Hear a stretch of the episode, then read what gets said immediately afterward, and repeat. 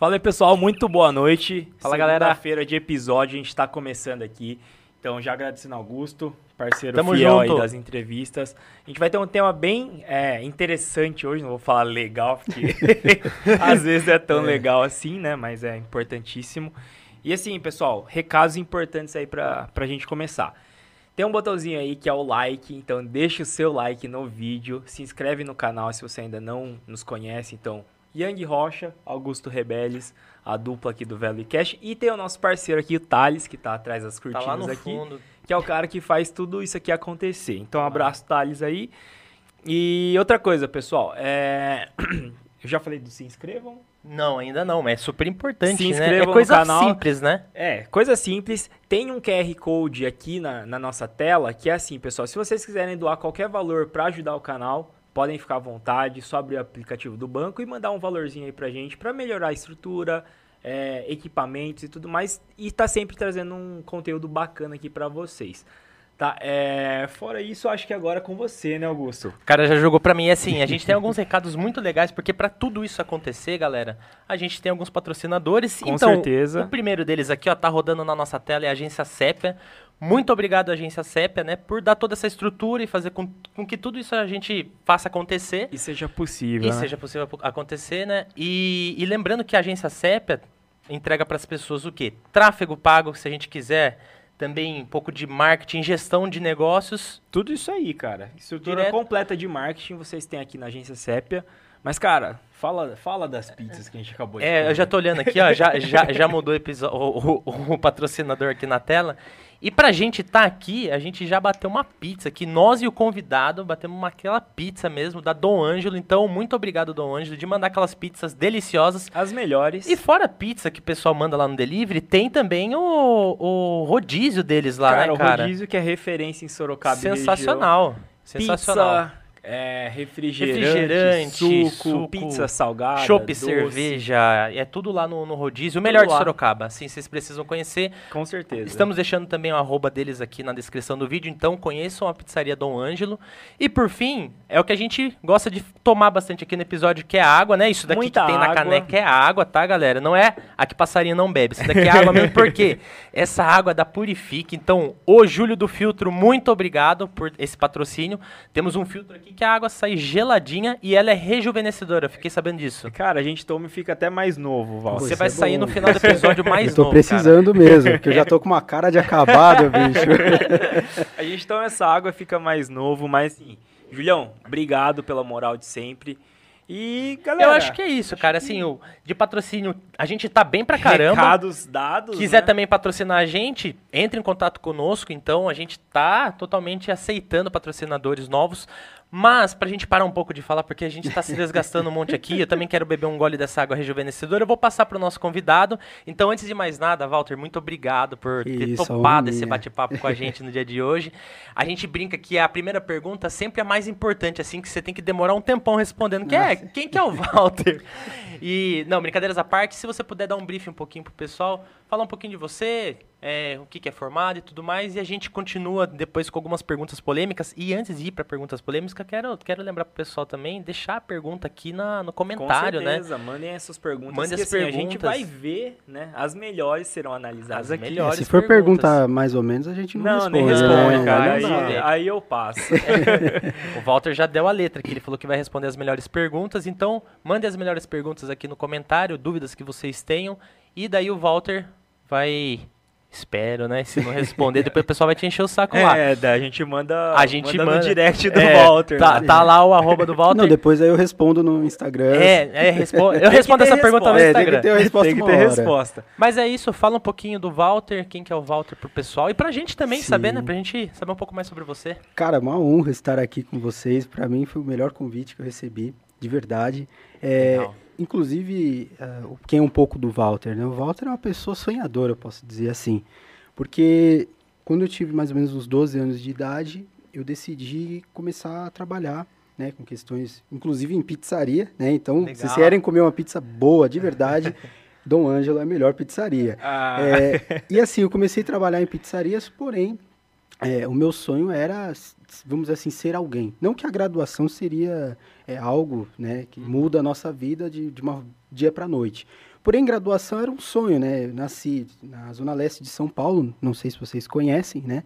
Eu nasci ali na, na Avenida Aricanduva e conhecendo ali ó, a situação que é o país nosso, porque eu vim né, daquela coisa, vim de quebrada, vamos dizer assim, né?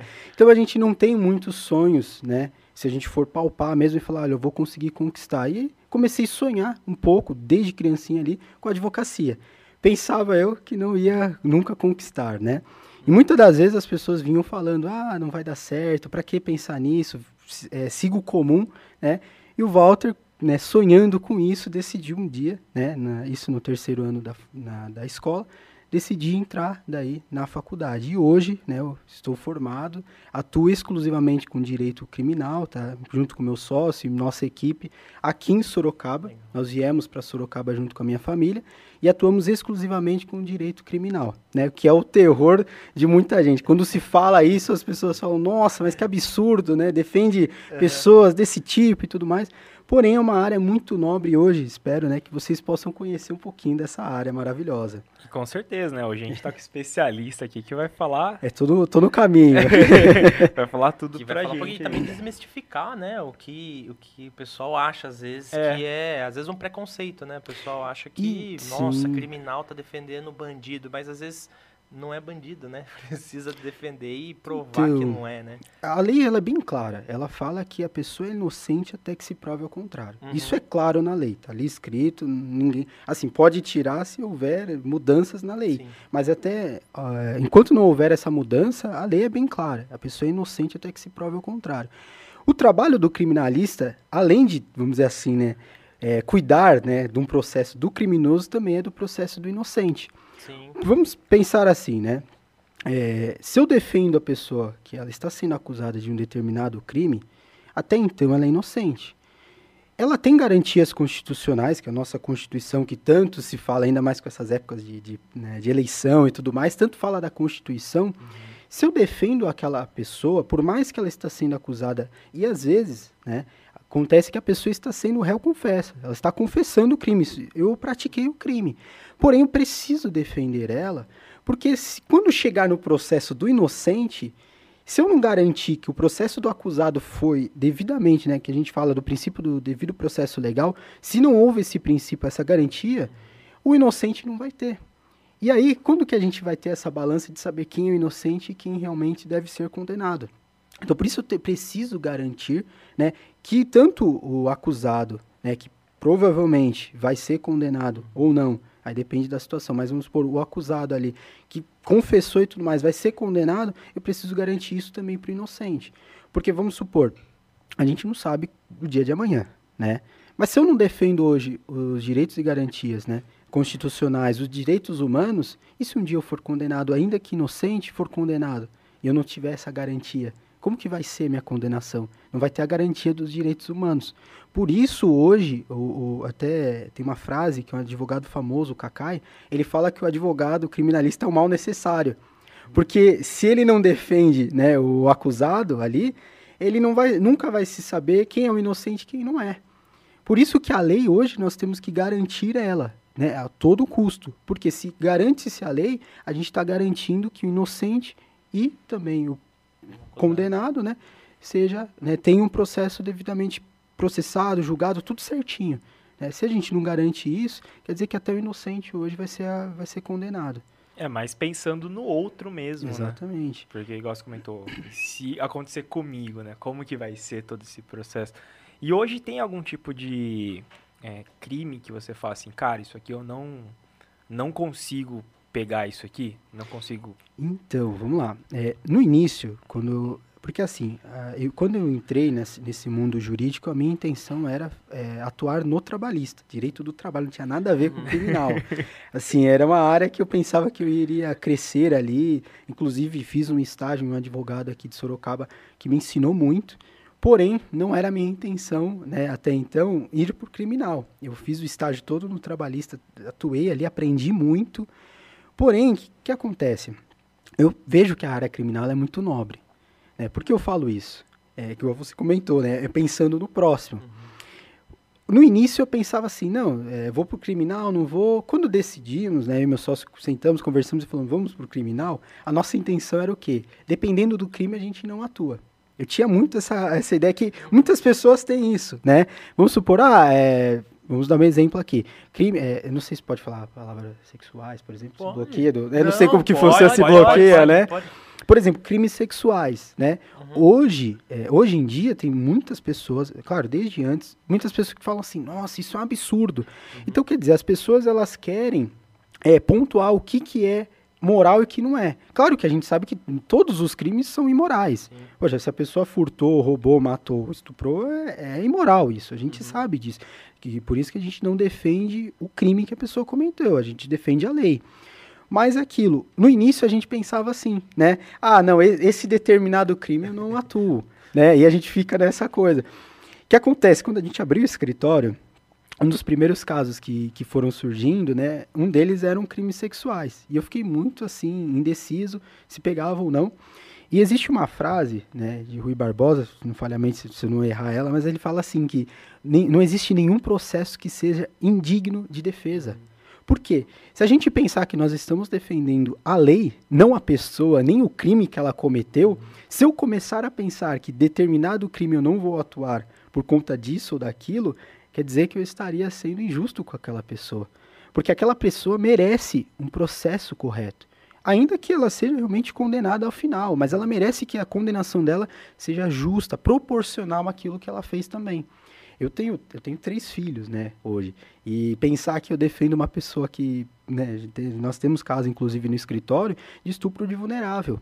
Só que eu lembro uma vez que eu estava conversando com um grande amigo meu, César, inclusive, né, vocês puderem trazer ele aqui, o cara é fera, é fera mesmo. É, eu lembro uma vez que nós estávamos conversando sobre essas questões, né, do direito criminal, né, e ele comentou que um dos primeiros casos que apareceu no escritório era é, um estupro de vulnerável, e ele perguntou né, para a pessoa. Ele começou a questionar de vários pontos e tudo mais. E uma das coisas que ele perguntou para aquele, aquele, né, aquela pessoa que estava sendo acusada daquilo, ele perguntou: como que foi a sua infância? E aquela pessoa falou: Olha, eu fui abusado quando era criança. Então, muito, uh, isso, você começa a pesquisar, você começa a entender que pessoas que abusam foram abusadas na infância. Então, peraí, nós temos que entender que todo o problema, né, toda a problemática é com a sociedade, desde a origem dela, por vários fatores que né, acabam acontecendo isso. Então, se nós pensarmos que uma pessoa, por determinado delito, ela não é digna de uma defesa, quer dizer que eu não estou defendendo a lei. Estou defendendo o que eu acho certo. Mas no momento que eu, vamos dizer assim, eu visto né, essa roupa de advogado, né, a BEC, enfim, que é para ir para o tribunal, no momento que eu me visto, me fantasio de advogado, vamos dizer assim, até brinco, eu estou fantasiado de advogado, eu preciso esquecer qualquer questão religiosa, eu preciso esquecer qualquer questão moral da minha vida e eu tenho que entender que eu devo ser técnico. Lá no escritório nós temos uma coisa que é assim: a partir do momento que você entrou da porta para dentro, você tem que ser técnico. A pessoa pode entrar ali e contar o crime mais bárbaro que for. Nós temos que entender as provas do processo e ser técnico.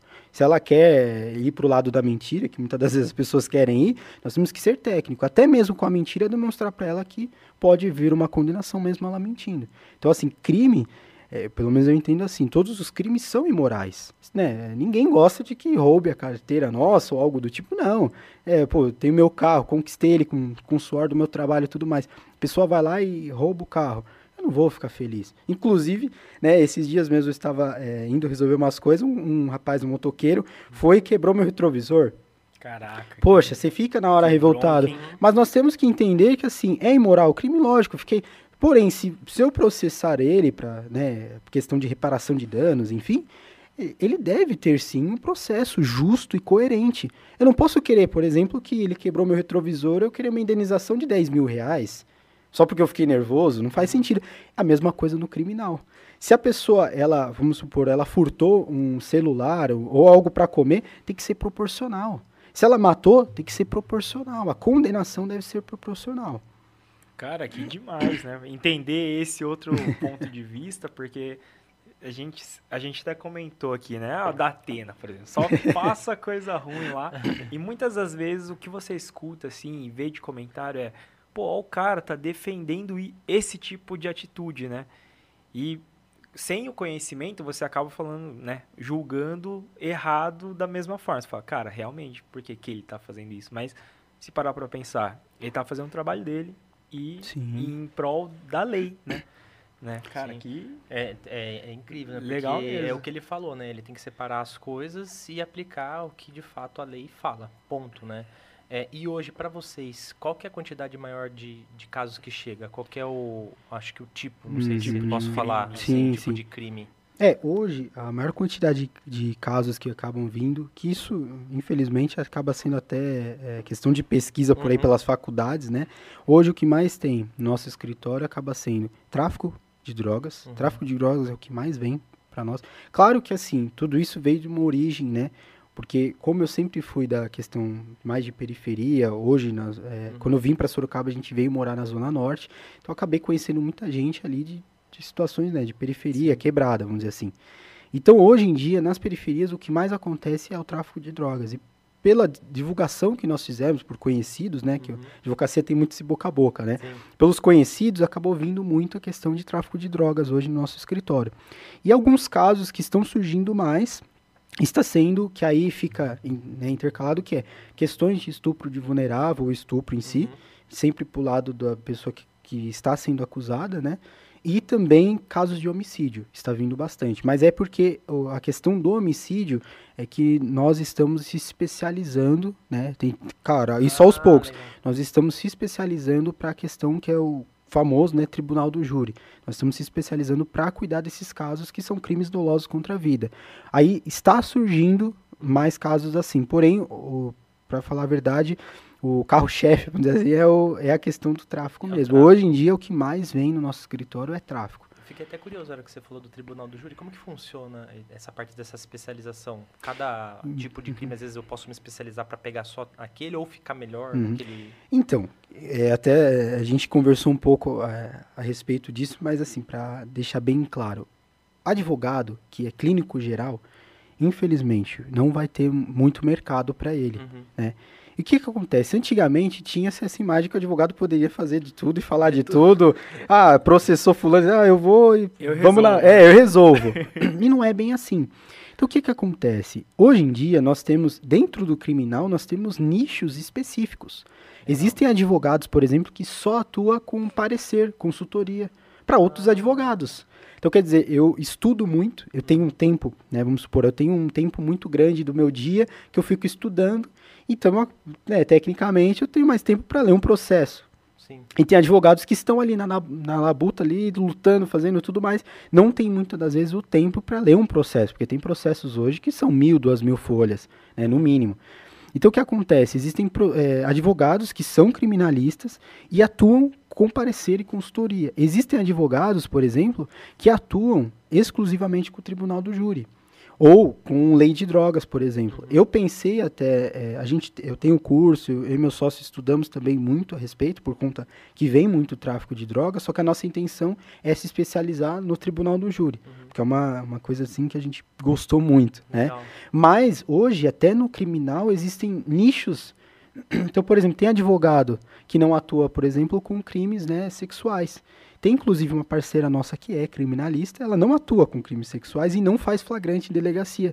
Ela, quando tem, ela liga pra gente e fala: olha, posso passar esse caso, né? A gente combina a questão de valores, os honorários, e a gente acaba atuando. Por exemplo, tem uma advogada que ela tem um pouco de receio com questão de tráfico de drogas, porque teve uma, uma coisa ali pessoal dela, tudo. Ela acabou passando. Tem um colega nosso que não atua, por exemplo, em tribunal do júri. Então ele falou: olha, doutor, tem uns aqui que já estão, que a gente fala pronúncia, né? Já estão para ser pronunciados, para ir para o tribunal do júri. Vamos fazer uma parceria? Então a gente vai pegando eh, essas amizades, esse network, com colegas que atuam no criminal, mas não fazem determinadas áreas. E a gente vai né, criando essa, eh, vamos assim, essa rede de amigos aí para conseguir. Então, pode eh, o que é hoje em dia, se você quer se destacar na área, nós mesmo com pouco tempo de atuação, para a gente conseguir um destaque na área, está sendo essa especialização. Então, quanto mais você nichar a sua área, mais clientes vão surgir. Legal. E- né? Esse seria o maior desafio hoje, Walter? É, assim, eu vejo que. É, porque o que acontece? É, tem advogados que estão muito tempo na área. Uhum. Né? Advogados, assim, bem antigos, vamos Com dizer. renome, todo mundo já conhece. Exato. Cara. E a advocacia, não sei se é de conhecimento, mas acredito que vocês devem até entender. Porque, assim, a advocacia hoje, para você fazer o marketing, essa divulgação, é muito restrito. Uhum. É muito restrito. Então, um diferencial do advogado é se especializar. Só que isso é difícil no começo. Porque é aquilo, você tem que pagar as contas. Uhum. Aí como você vai chegar para o cliente que aparece no seu escritório e falar assim, olha, eu, doutor, por exemplo, eu quero fazer um divórcio. Cara, eu não atuo no divórcio. Eu tenho um parceiro que faz, mas eu não atuo no divórcio. Poxa, eu poderia pegar, nem sei quanto que estão cobrando aí por um divórcio, mas, sei lá, 5 mil reais por um divórcio, não sei quanto que estão cobrando, né? Não, eu tenho um parceiro que cuida, né? Deixar para o parceiro fazer, para você não perder o cliente, mas assim, você acaba ficando, poxa, poderia eu fazer. Uhum. Só que aquilo, se você se especializar, você vai criar um nome na área. Ainda mais com advogados antigos que já criaram o nome deles. Então, se você começa a se especializar desde o começo, é a melhor coisa. Porém, é mais difícil, porque você acaba pegando determinados clientes que não vai aparecer todos os dias no seu escritório. Sim. Então, às vezes, para sobreviver fica um pouco mais difícil. Sim, uma é. pergunta que eu tenho, assim, é. Walter, até não sei como que eu, eu faço essa pergunta, mas, por exemplo, é, área criminalista, tem um termômetro, assim, cara, tipo, meu, eu sei que final de ano, por exemplo, vai surgir mais casos, ah, tá. porque é época de é. festa, o pessoal sai cometendo aí mais coisas erradas. Né? Mais delitos, é, né? Tem algo assim, cara? Cara, é, tem uma coisa que até tava brincando com meu sócio nesse carnaval. Falei, cara, carnaval, você pode. É, a gente vai descansar no feriado né, do carnaval depois. Porque carnaval não tem como. É, o que tem de, por, por exemplo, pessoas que se embriagam por aí, né? Teve vários casos agora no escritório. Cara, o que teve é, é, inacreditável. Então, assim, é, essa questão da, de períodos se dá muito em festas, com certeza, mas assim, por exemplo, é, quinta, sexta e sábado são dias que, a, que o pessoal sai para as ruas fazer uhum. besteira. É, isso é até comum. Ah, o jovem tá ali animadão, vamos uhum. lá, e acaba fazendo alguma besteira. Porém, o que eu vejo muito é final do ano. Final do ano e carnaval. Esses forte, dois são, assim, o mais forte. Porque final do ano, o que tem de briga entre os próprios familiares, e que, sei lá, um dá garrafada na cabeça do outro, sabe? Um negócio assim. Caramba. É chácara, por exemplo. O pessoal que é mais do interior, que a gente em Sorocaba não é mais do interior, vamos não ser é, sinceros. É, né? não é mais. Mas, por exemplo, vamos colocar aí Araçoiaba da Serra, Tatuí, que são cidades aqui próximas, né, que são interior. Cara, o que tem de homicídio é absurdo. Por quê? Ah, alumínio mesmo. Nós temos um caso, né, de alumínio. O cara ali, era, é, acho que sobrinho dele, alguma coisa, era parente ali, ele pegou e deu uma garrafada na cabeça do, do eu até falei da garrafa, deu uma garrafada, o outro já meteu o murro e tal. Meu, deu lesão corporal, né, gravíssima, porque, meu, começou uma briga feia ali se tornou um processo. E os dois são, assim, parentes. Então isso acontece muito. Mas, assim, o que eu vejo mais o pico, assim, pro criminalista é carnaval e final do ano. Para mim, pelo menos pro escritório, tá sendo. Carnaval e final do ano é o melhor. E, e, tipo assim, por um lado é bom, porque tem a recorrência, tem os clientes, mas você não pensa, tipo assim, cara, tá rolando muita treta e poderia não ser assim, sei lá, poderia ser o pessoal mais calmo, é. talvez. Eu já tô quase fazendo uma defesa para ele aqui, não, hein? Se tiver, eu vou atuar da melhor maneira para conseguir fazer a justiça acontecer aqui. É, porque é tipo um mix de sensações. Né? Você fala, é. caramba, meu, final do ano, olha o que o cara fez, né? Mas tem um cliente aqui né, é, que precisa ser É que assim, defendido. assim, é, nós somos humanos, né? Não tem, eu, a gente é técnico, tudo, porém aquilo, muitas das vezes, no, vamos dizer assim, no bastidor, né, entre o, a pessoa, o pessoal da equipe, a gente começa a conversar, vendo os casos e falando, meu Deus, sabe, que como, como que chegou a isso? Sim. Porque muitas das vezes, até uma questão que é, é bom deixar isso para todo mundo, porque assim, o cliente não senta ali na sua frente e começa a contar toda a verdade. Verdade. Isso é muito raro de acontecer. Tem cliente que, assim, como eu, eu né, nasci nessa questão da quebrada, vamos dizer assim, eu consigo conversar, assim, de igual para igual pro meu cliente. Uhum. Então eu já chego e falo, meu irmão, fala real aí, meu. O que que você fez? Entendeu? Qual que é, mano? Não vem mentir pra mim. Só que tem cliente que fica, pô, peraí. Porque assim, você tá ali na frente dele, muitas das vezes não é ele que te contratou. Porque às vezes ele já tá ali preso, né? Teve a prisão preventiva e tal. Sim. Já tá ali já está no CDP, por exemplo, aqui de Sorocaba, já está ali. A família, a mãe, a, a irmã, a esposa, às vezes ele nem sabe que você vai aparecer ali. Teve cli vários clientes que eu cheguei e falei, ó, oh, fulano de tal, né? A gente pode falar nome, fulano de tal. Eu nem sabia que era meu cliente. Não tinha foto nem nada, porque assim, eu estava ali em caminho do CDP, é, me ligaram do escritório e falou, ó, oh, você está indo? Já atende fulano que a família já pagou a, a, o dia da visita e tal, para você conversar com ele. Falei, tá, mas o que, que tá acontecendo? Era. Não, conversa com ele, vê aí. A gente vai mandar o PDF do processo. Pô, eu já tô praticamente entrando no CDP. Uhum. Né? Aí você dá uma lida ali no processo, às vezes você nem vai ver a foto do, do sujeito. E às vezes nem tem foto. Tem Sim. processo que tá tão bagunçado que nem foto da pessoa que tá sendo condenada Caramba. tá ali. É, aí você pega e fala, fulano, vem aqui, vamos conversar. Aí você começa a conversar, o cara fala, pô, quem é você? Se nem eu sei quem é ele, como... Você tem que criar uma confiança. Criar uma confiança. Então, muitas das vezes, é, a gente vê esses casos assim, até meio, assim, absurdos, a gente conversa entre nós, fala, nossa, como que chegou? Porque até nós mesmo queremos saber qual é a verdade. Sim. Mesmo que, muitas das vezes, no processo, nós não vamos utilizar a verdade. Mas pra gente entender, poxa, como que ele chegou a tudo isso? E se foi ele realmente? Será que ele tá falando a verdade? Teve um caso, inclusive que foi assim, para nós foi até uma turbulência na nossa cabeça. Porque, juro, o processo estava muito assim bagunçado e o cliente falava, olha, eu fiz, né, ele era uma questão de um crime de homicídio com ocultação de cadáver. Uhum. E o cliente pegou e falou assim, olha, eu fiz isso, isso e isso, né, que ele falou, eu, eu realmente, eu levei o pessoal lá, não sabia que eles iam matar o fulano e ajudei a carregar o corpo. Porque aí eu já vi que estava morto, não tinha o que fazer. já tava lá. É, só que eu falei, você não sabia? Não, não sabia. E eu falei, não, pera, tá estranho. E juro, nós ficamos. A gente tinha feito a defesa dele com base no que ele falou, nas provas e tudo mais. Ficamos ali pensando. E você entra quase que numa vibe de detetive. Exato, ali, né, e nunca cara? você vai saber a verdade. Porque não tem como. O cara. que ele conte. Mesmo. Então, mas é difícil. Aí é. a gente entra até num caso que foi bem é, famoso por aí, que é daquela Elise, Elise Matsunaga. Uhum. Que o advogado dela, ela, ela, até o momento, ela estava falando: não, não, não, não vou não vou falar a verdade, não vou falar a verdade.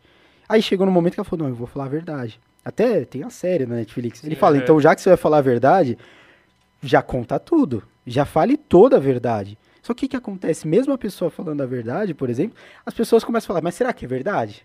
Ah, é. Mas será que realmente é tudo? Tanto que a, o, o, assistente de acusação, que é um ótimo advogado, ele falou, pera, tá estranho isso, esse ponto. Aí ele começou né, jogar os pontos ali que ele falou, pera, isso aqui não tá sendo verdade. Tá e ela, não, eu estou falando a verdade. Então, nunca, para falar a verdade, só a pessoa que vai saber a verdade. E nem o advogado dela, muitas das vezes, vai saber. Então a gente fica, até nós do escritório, fica curioso, fala, pô, o que, que, será que realmente aconteceu? Porque não tem como. Se nós estivéssemos ali no dia, uhum. beleza, mas não tem como. Então a pessoa às vezes nem vai contar. Ela vai querer, porque a, é, isso é no, nossa mente é assim. Uhum. Você chega em casa, vamos supor, eu não sei se vocês são casados ou namoram, ou se já estão no, em vias de. então, Ixi, tá é, vamos supor, você chegou tarde na sua casa, certo? Uhum. Cara, você, você, você, saiu com seus amigos, não aconteceu nada demais, só ficou falando besteira. Não matou ninguém. Não matou ninguém, nem nada. não botou nenhum cagado. É, só que você vai chegar pra tua esposa e vai falar tudo que vocês conversaram? Não vai. Uhum. Não vai falar. Não fala. Não fala. Não fala. Aí você acha que a pessoa que está sendo acusada de um crime, ela vai falar toda a verdade? Que é pior ainda, né? Não ela, nem, ela até, tenta esconder até de Deus, meu amigo. Não tem, não tem, é normal do ser humano, Sim. porque ele fica com esse receio de falar, poxa, minha esposa deve estar assistindo, amor, eu conto a verdade pra você, tá? Você vai ter que explicar essa lá em casa. É, quando chegar... Assim, pode deixar pergunta no comentário que a gente vai ler. É. Então, mas, não, mas assim, a pessoa não vai falar a verdade. Ela vai querer esconder. Por quê? Porque na cabeça dela, ela fala, mas não é bem assim. Às vezes ela esconde dela mesma.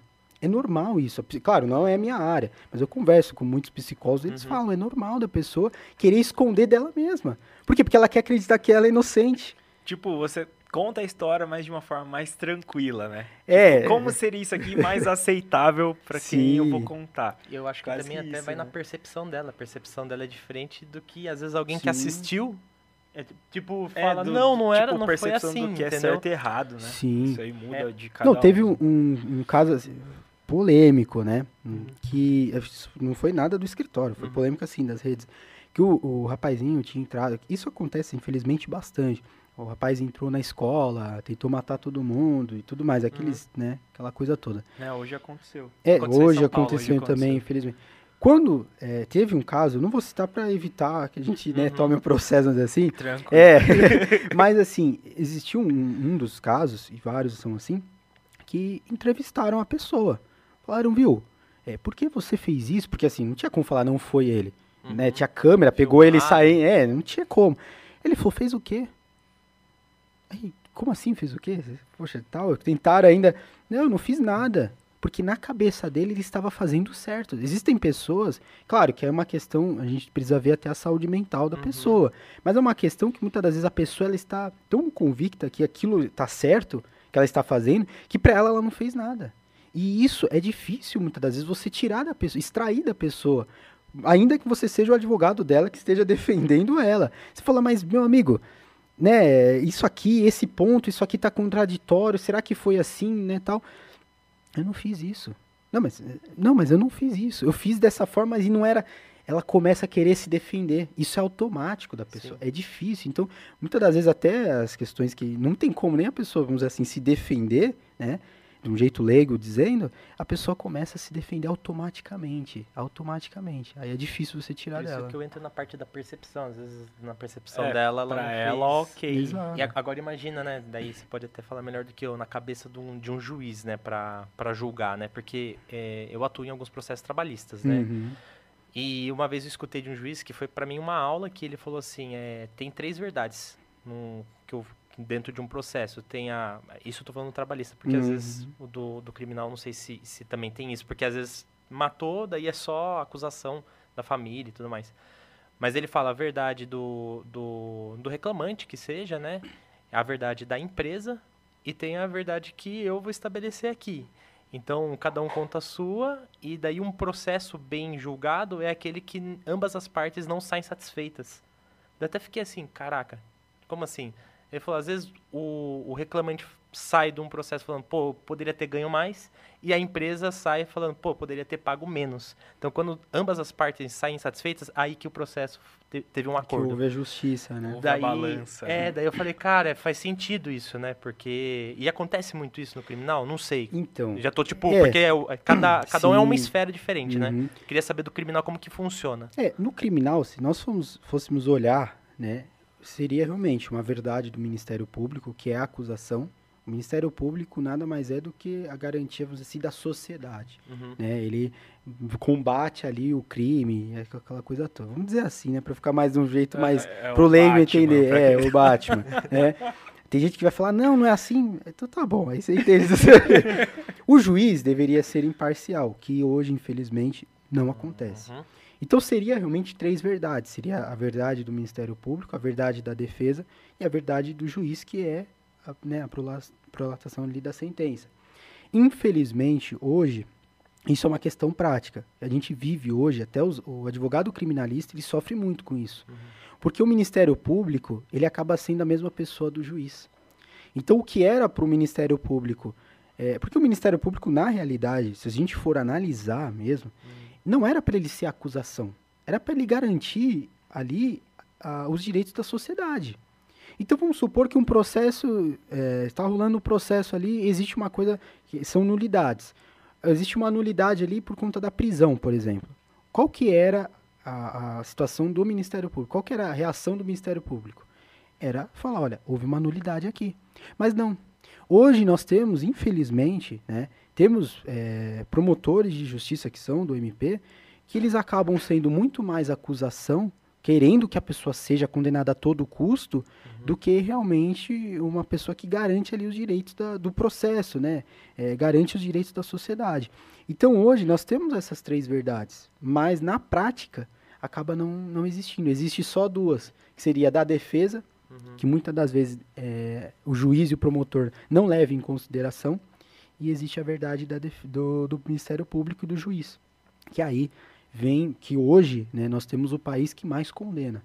Hoje nós temos o país que mais condena, mesmo a pessoa sendo inocente, o que for, não importa, é o país que mais condena e, digo mais, eu vejo que é o país que condena fora de uma proporção justa, né? Por quê? Porque se você for observar a lei, conde- as condenações que, que vêm, né, são totalmente injustas. Clien por exemplo, eu tenho clientes que são réu, réus primários ali, eles deveriam ter uma determinada condenação. Vamos supor, ah, de, é, a pena fala de 1 a 4 anos. Só que eles começam a jogar coisas ali para tentar subir esses 4 anos, para chegar a 10.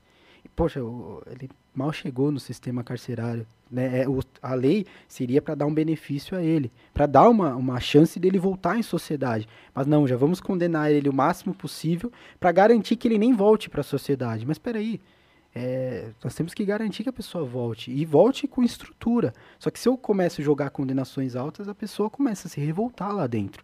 Né? Então nós temos hoje, infelizmente, que essa questão né, da- das três verdades, infelizmente, no criminal eu vejo que acaba não sendo muito. E outras áreas também. É, não, eu até ia comentar que é muito similar ao trabalhista também, porque hoje nossa justiça do trabalho é muito paternalista, então ela passa muito a mão na cabeça do trabalhador. Exatamente. Então, é o que você falou, né? No início, eu vou usar suas palavras Uhum. como empresa, né? A empresa já entra no processo culpada até que ela prove ao contrário. Então, tem uma tendência maior, querendo ou não. Sim. né?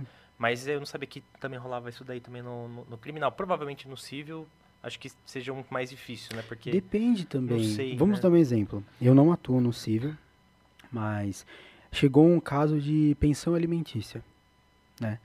É, o sujeito ali, Uhum. né, não ganha um salário alto, tudo mais, ele vai pagar pensão. E chega a moça ali, né, Uhum. com a criança, que geralmente é esse padrão. Claro que existem diferenças, mas assim, o que que acontece muito? O juiz já vai pro lado da mãe. Sim. E já teve casos que a gente, nós não atuamos, mandamos né, para os nossos parceiros. Só que assim, chegou ali, o rapazinho falou: Não, eu quero pagar pensão. Eu pago, inclusive, pensão, eu pago todo mês X valor. Como que eu faço para ver meu filho? Falei, como assim? Como que faz? É seu filho. Né? Vai lá ver ele. não, ela não deixa. Aí, né, mandamos, inclusive, casos assim. Teve um caso, inclusive, que nós mandamos para um parceiro nosso, já faz um bom tempo isso. Quando o rapazinho foi, é, conseguiu a liminar ali do juiz para poder ver o filho dele, ele não podia. Mesmo com o liminar do juiz, aí, ah, vou ter que chamar a polícia, fazer isso, fazer aquilo. Até conversando né, com o nosso parceiro, inclusive, era da vontade até de chorar, pô, porque eu tenho filho, eu sei como que é, né? E esse rapaz, inclusive, ele falou, meu, eu, que, eu quero ver, né, meu filho assim, assim, assim. Não podia. E tem casos também de juiz que teve, às vezes, problema no casamento dele, e qualquer mulher que aparecer ali, ele já condena. Entendeu? Ele não tá nem aí. Então, é, é, infelizmente, claro, a nossa justiça, ela é, tem homens ali julgando. A gente falar que não tem, Uhum. nós estaremos mentindo, porque são homens que julgam. Só que muitas das vezes a pessoa deixa né, a questão do emocional dela de fora e tentar ser técnico. Agir com a verdade processual. Pera, aconteceu isso, isso e isso. Então, pera, eu vou pontuar minha sentença, né? Chegar numa proporção justa para a pessoa. Infelizmente, acaba não acontecendo muito isso. Ser o mais imparcial possível. né? Exato. Hoje não tem. É uma questão que a gente fala muito sobre hierarquia. Né? Vamos supor, é, não deve existir hierarquia entre o advogado, o Ministério Público e o juiz. Eles são iguais ali, Ah, estão no sim. mesmo patamar. Só que é aquilo, o advogado, por exemplo, ele não passou no concurso público, né? Ele decidiu, por exemplo, eu mesmo decidi atuar na advocacia e quero, se Deus quiser, morrer na advocacia. Só que muitas das vezes, pelo membro do Ministério Público ter passado no concurso público e ter muitas das vezes o ideal ali do juiz, né, a mesma ideia de processo, de condenar os outros, acabam fazendo ali, ah, vamos combinar ali de e condena, né? Não, assim, eu entendo que muitas das vezes a pessoa, por ser ser humano, ela, ela fica um pouco ali fragilizada até pela situação, ainda mais pelo criminal que surge de tudo, né? Mas é um problema. Por exemplo, nós temos eh, juízes que se a pessoa chega ali e é tráfico de drogas, tem inclusive um caso, né, um determinado ali juiz, que o filho dele, né, dele e dela, faleceu ali por causa do- das drogas. Qualquer um que chega por causa do tráfico, ele condena. Então ele nem analisa Entendi. muitas das vezes o processo. Isso é um, um complicado. Claro que hoje nós temos ferramentas, que é o né, CNJ, tudo de né, tentar processar, vamos dizer assim, esse juiz, entrar com requerimentos para tentar tirar ele. Ou prejudicar a carreira dele ali para ele conseguir um aumento. Tentando explicar assim de uma forma geral, uma corregedoria, Aham. né? Só que muitas das vezes também não é eficaz, porque um juiz não vai julgar o outro da Uhum. mesma forma. Então é difícil isso por quê? Porque nós vivemos numa sociedade e cada um tem uma ideia do que é o correto. Só que a partir do momento que nós estamos diante de um processo, nós temos que deixar de lado qualquer crença nossa e tentar ser técnico. É, a lei está falando isso, então vamos fazer isso. Mas as pessoas acabam a todo custo pensando, poxa, se eu condenar esse, é menos um na rua. Mas espera aí, e se não tem provas que foi ele? Existe até uma frase, é, meu pai falava muito ela, né? Que an- quando eu decidi ir para advocacia, ele falou, nossa, eu vi essa frase, tudo, que é melhor, né, um, um determinado acusado, né, é, solto do que o inocente preso. Porque se você for pensar que é melhor você soltar uma pessoa que supostamente teria cometido um crime, mas eu não tenho certeza se ela cometeu o crime, é melhor deixar ela solta. Porque, em tese, se você for analisar a pessoa que cometeu um determinado crime e ela entendeu que ela não foi punida pelo Estado, ela vai querer fazer o quê? Cometer de novo. E aí, uma hora ela vai ser punida. Ou, né? Que aí a gente pode acreditar nisso que a pessoa vai entender que, poxa, foi uma, uma chance, vamos dizer assim, divina na vida dela para ela não cometer de novo. Ou até mesmo pensar numa questão de segunda, de segunda chance para a pessoa. Se não tem provas, por que, que eu vou condenar? Porque daí, se não tem provas, eu estou condenando, na realidade, o inocente. Então aí eu estaria sendo injusto. Cara, até falando sobre sociedade, eu queria saber Uhum. a sua opinião assim, Walter. Você comentou que muitas vezes os casos, sei lá, sentença quatro anos, cinco anos, e o pessoal tentando jogar, acrescentar aquilo ali pra Sim. pena ficar cada vez maior. Você acha que esse indivíduo aí, ele vai pra, vai pra prisão e tal, é, ali é, é, o, é o lugar que ele vai sair pior, cara, por, por justamente ser injustiçado, Uhum. digamos assim, pegar uma pena um pouco maior. E se já era uma pessoa ruim, ela vai ficar pior? Você acredita nisso, cara? Sim. Ó, o que acontece? Eu atendi um cliente é, esses dias mesmo. Ele já sabia que ele ia ser condenado. Ele falou, doutor, ele, ele confessou pra mim, não confessou no processo. Ele falou, doutor, eu sei que eu vou ser condenado. Eu tenho certeza. Esse aqui eu não fiz, mas os outros eu fiz e a mesma natureza. Ele falou, mas eu já sei que eu vou ser condenado. Só que ele falou pra mim, é, tenta um- o mínimo possível de condenação. Tenta chegar no mais baixo possível. E eu falei, olha, vai ser difícil, porque tem essas situações assim, assim, assim e tal. E para você ent- entender, quando saiu a condenação dele, que foi é, mais que oito anos, né? Eu fui conversar com ele. Ele agradeceu por todo o trabalho que foi feito. Ele, poxa, doutor, eu vi sua dedicação, tudo. Só que ele pegou e falou pra mim, ele falou, doutor, eu não tô achando justo essa condenação. Eu falei, poxa, né, eu sei e tal. Ele falou, doutor, se fosse cinco anos, quer dizer, cinco. Se a gente for até oito, é pouquinha diferença. Mas ele falou, doutor, se fosse cinco anos, eu entendia que era justa.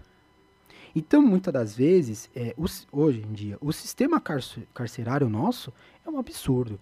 Infelizmente, é um absurdo. Porque, assim, é- é, tem aquela frase absurda que muitas pessoas falam que, assim, ah, se é, a capacidade é para 30, mas se tem 80, quer dizer que cabe 80. Isso é um absurdo. Porque, assim, as pessoas estão tratando seres humanos como se fossem bicho, como se fosse animal. É, eu não, sei se vocês chegaram a, a ter contato alguma vez na vida de, de visitar. né? pode, tem até uns passeios, assim, turismo, pra estar indo. Eu convivo, até brinco, eu brinco com os meus clientes que eu falo, cara, eu tô mais condenado do que vocês, cara. Porque assim, todos, praticamente todo dia a gente tem que ir ou delegacia, ou é penitenciário, ou é CDP, pre- presídio, então quer dizer, eu tô mais condenado do que vocês. Porque eu fico mais aqui muitas das vezes do que na minha casa, né, por exemplo. Ou eu tô vendo o processo, aquela coisa. Então, o que acontece? Hoje em dia o sistema nosso carcerário ele não tá para ajudar ninguém. Infelizmente, as pessoas acabam falando: "Ah, não, mas tá lá é melhor". Poxa, mas a pessoa sai revoltada. E pensa comigo, você entrar na- ali numa condenação, vamos supor, de 4 a, a 10 anos, né?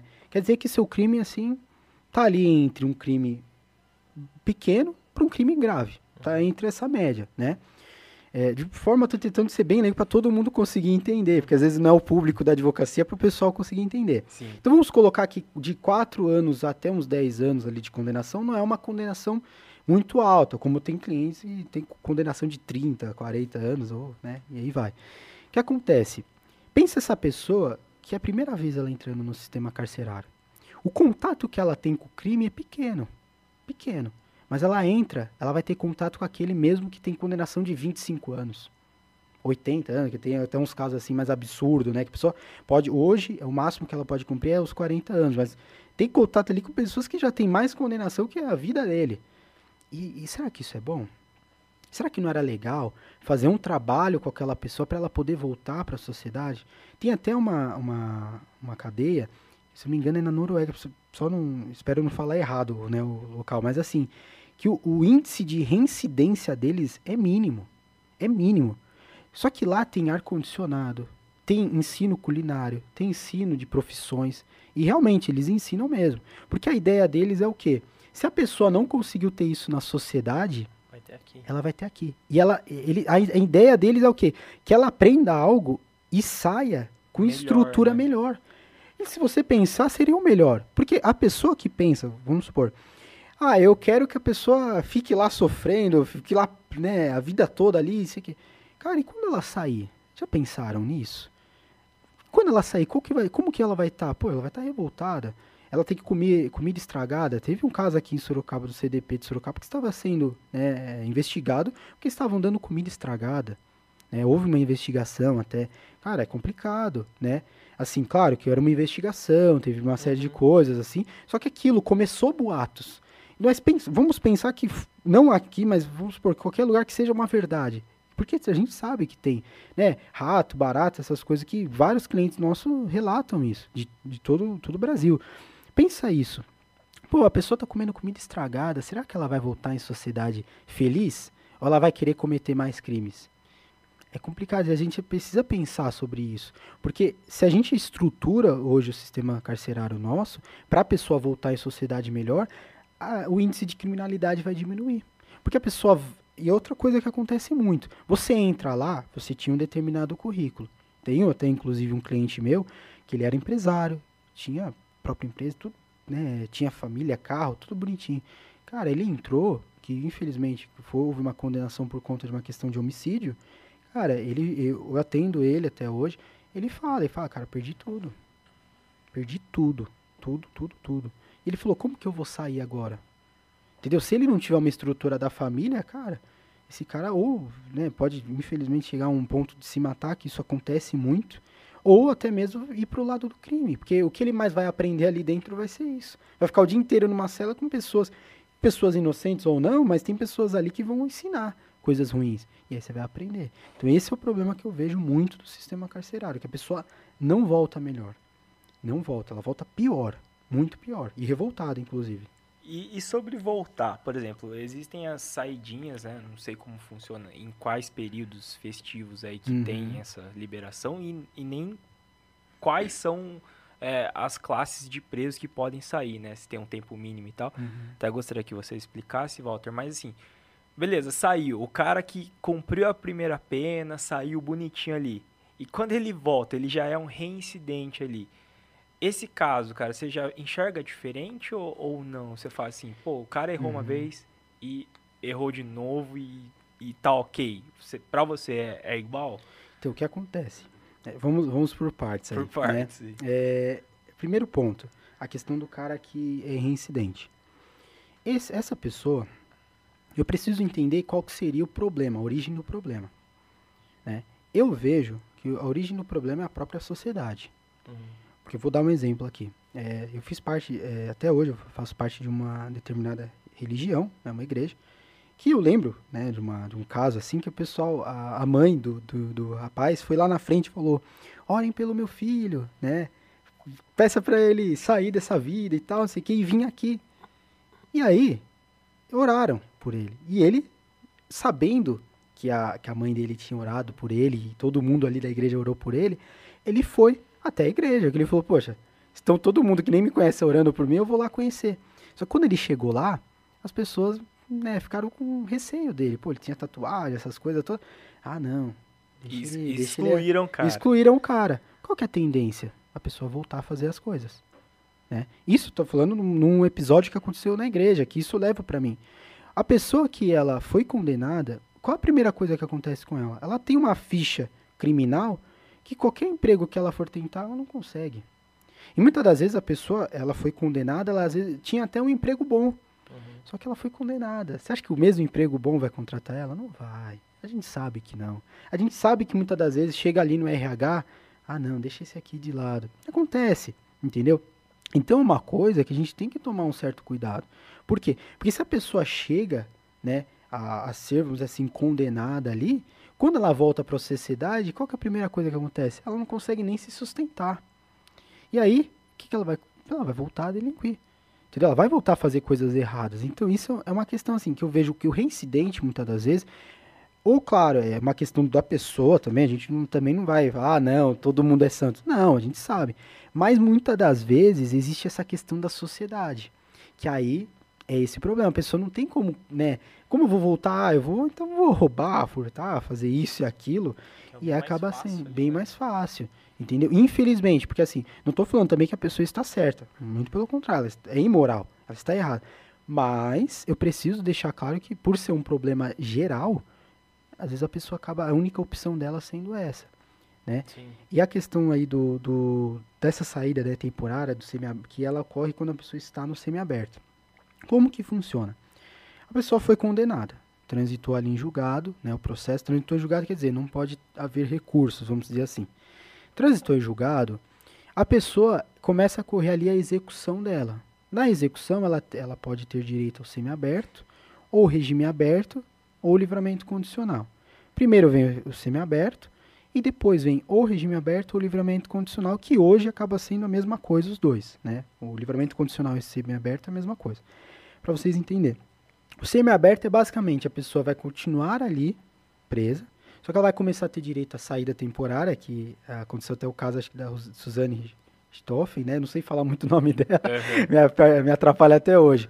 Que houve o caso dela que ela saiu, né? Saiu em saída temporária e todo mundo começou, nossa, aquilo tudo. E depois, né, vem a questão. Porque quando você está no semiaberto, é meio que assim, você vai para o semiaberto para mostrar para a sociedade que, olha, eu já posso voltar.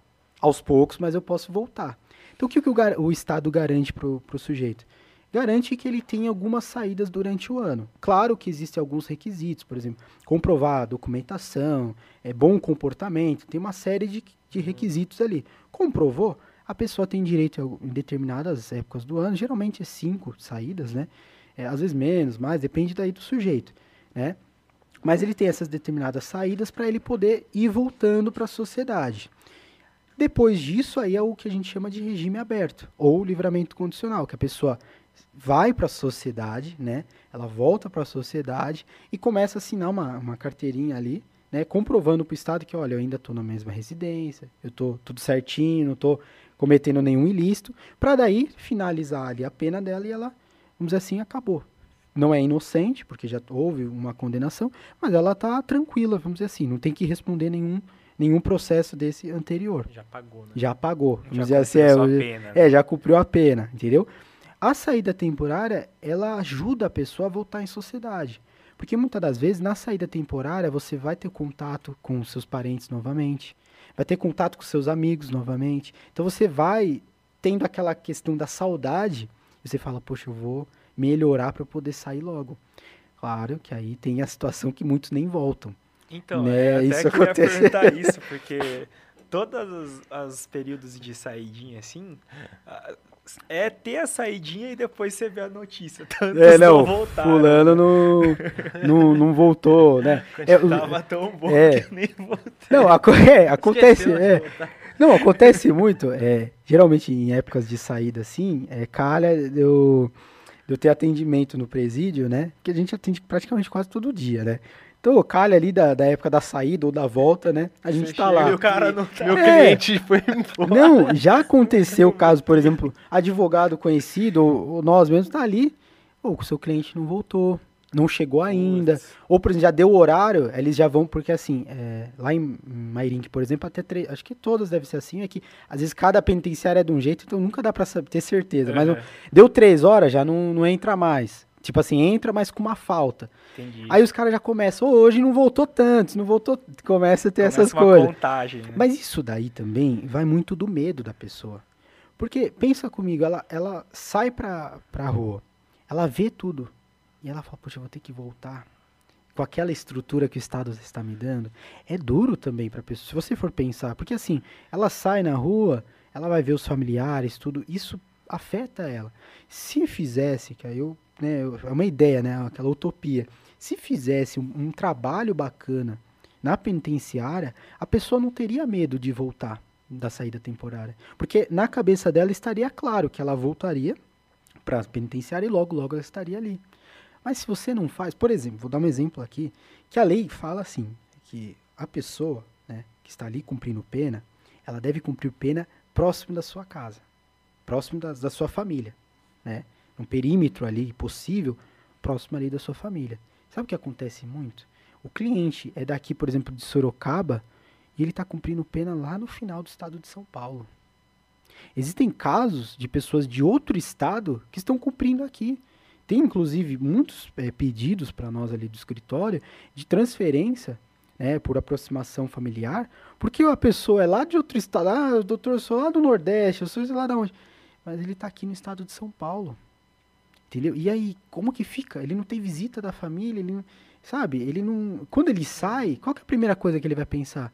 Eu vou ficar por aqui, vou ficar foragido. Claro que isso prejudica muito o processo dele. Mas a, a, a tendência é que a pessoa falar, meu, não quero mais voltar.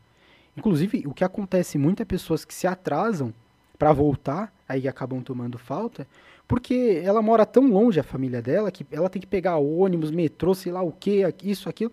Até ela chegar na penitenciária, já atrasou, ela já tomou falta. Essa falta, ela é um dia a mais na pena? um ano, dependendo da falta, um ano a mais. Caraca. Por um dia, talvez? Por, um, por questão de um minuto. Fechou o portão três horas.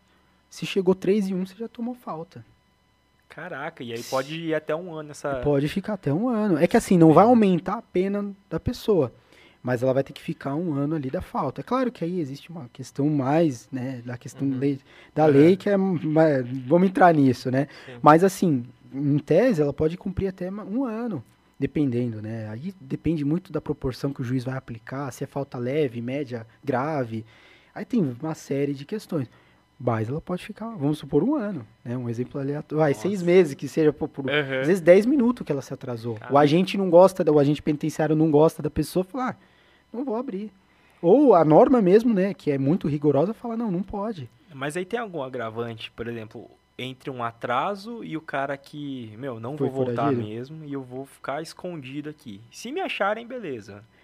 Olha, esse cara aí, ele é, tem algo a é. mais? Ou... Se a gente for olhar a lei mesmo, seria a mesma coisa, o atraso e o foragido. Assim, se for olhar a rigor mesmo da lei, seria praticamente a mesma coisa. Porém, quem vai julgar essa questão vai ser o diretor e o juiz. Vai ser meio que os dois juntos.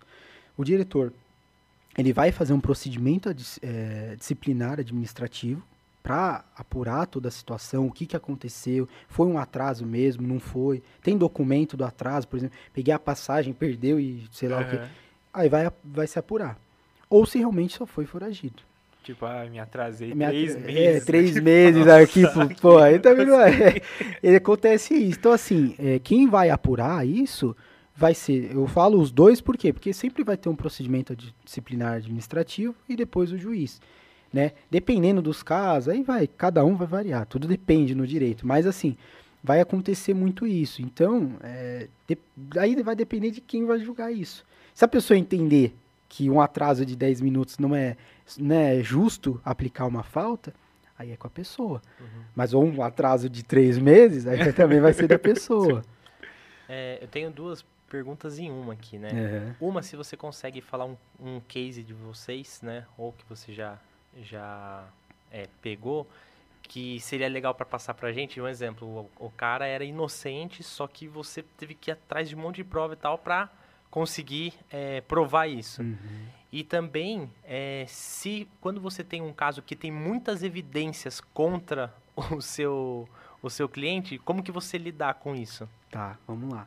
É, a questão primeira é, desse case é que na, no criminal, é, geralmente a gente não conta como vitória. Nós internamente ali no bastidor até fala, poxa, que legal, houve absolvição, aquilo, aquilo.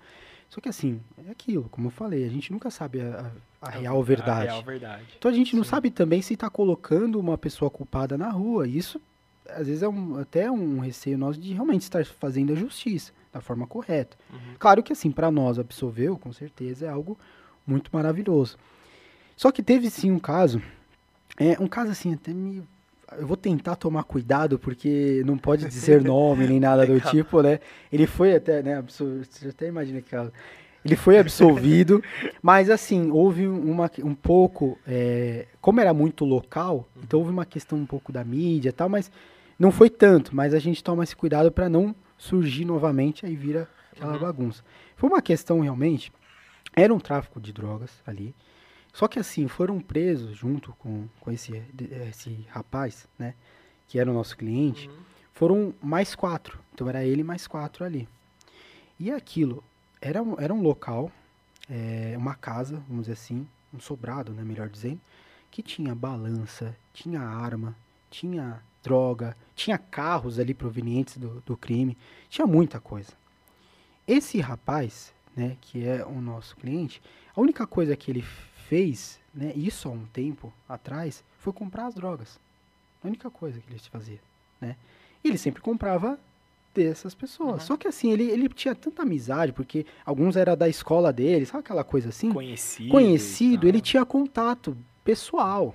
E é claro, você conhece a pessoa Entra ali num descuido, ô, como que- ele sabia como que era toda essa situação. Ele nunca traficou. Só que ele, né, liga, e aí, como que você tá? Aí vinha aquela coisa, ó, a boca tá daquele jeito, né, que tal, não sei o quê. Pô, tá fervendo, vendendo pra caramba, ô, vem aqui que tem umas coisas boas. E até então, quando deu a escuta telefônica, né, a interceptação ali, pô, aí ele foi junto. Quando ele, esse caso chegou, na verdade nem era ele, já estava preso ali, né? Quando chegou esse caso, era a mãe dele que foi falar com a gente. Ela falou, viu, meu filho nunca traficou, né? E a gente analisando, até a gente duvidou bastante. Só que pera, tal. Cara, foi um, um trabalho tão, assim, é, vou dizer, árduo, né? Ainda bem que o processo, por parte dele, a gente conseguiu desmembrar, por umas questões ali processual, desmembrou e conseguiu que o dele já fosse julgado, né? Por conta dessas nulidades. Só que aquilo, a gente teve que ir no local do crime. A gente teve que conversar com a vizinhança, com os amigos, com os conhecidos. Foi uma loucura. Era, eu tinha dias assim que era eu de um lado, meu sócio do outro, pessoal da equipe do outro, parceiros, a gente ligava, "Ô, me ajuda aqui, velho, vai. Porque assim, era muita coisa pra comprovar.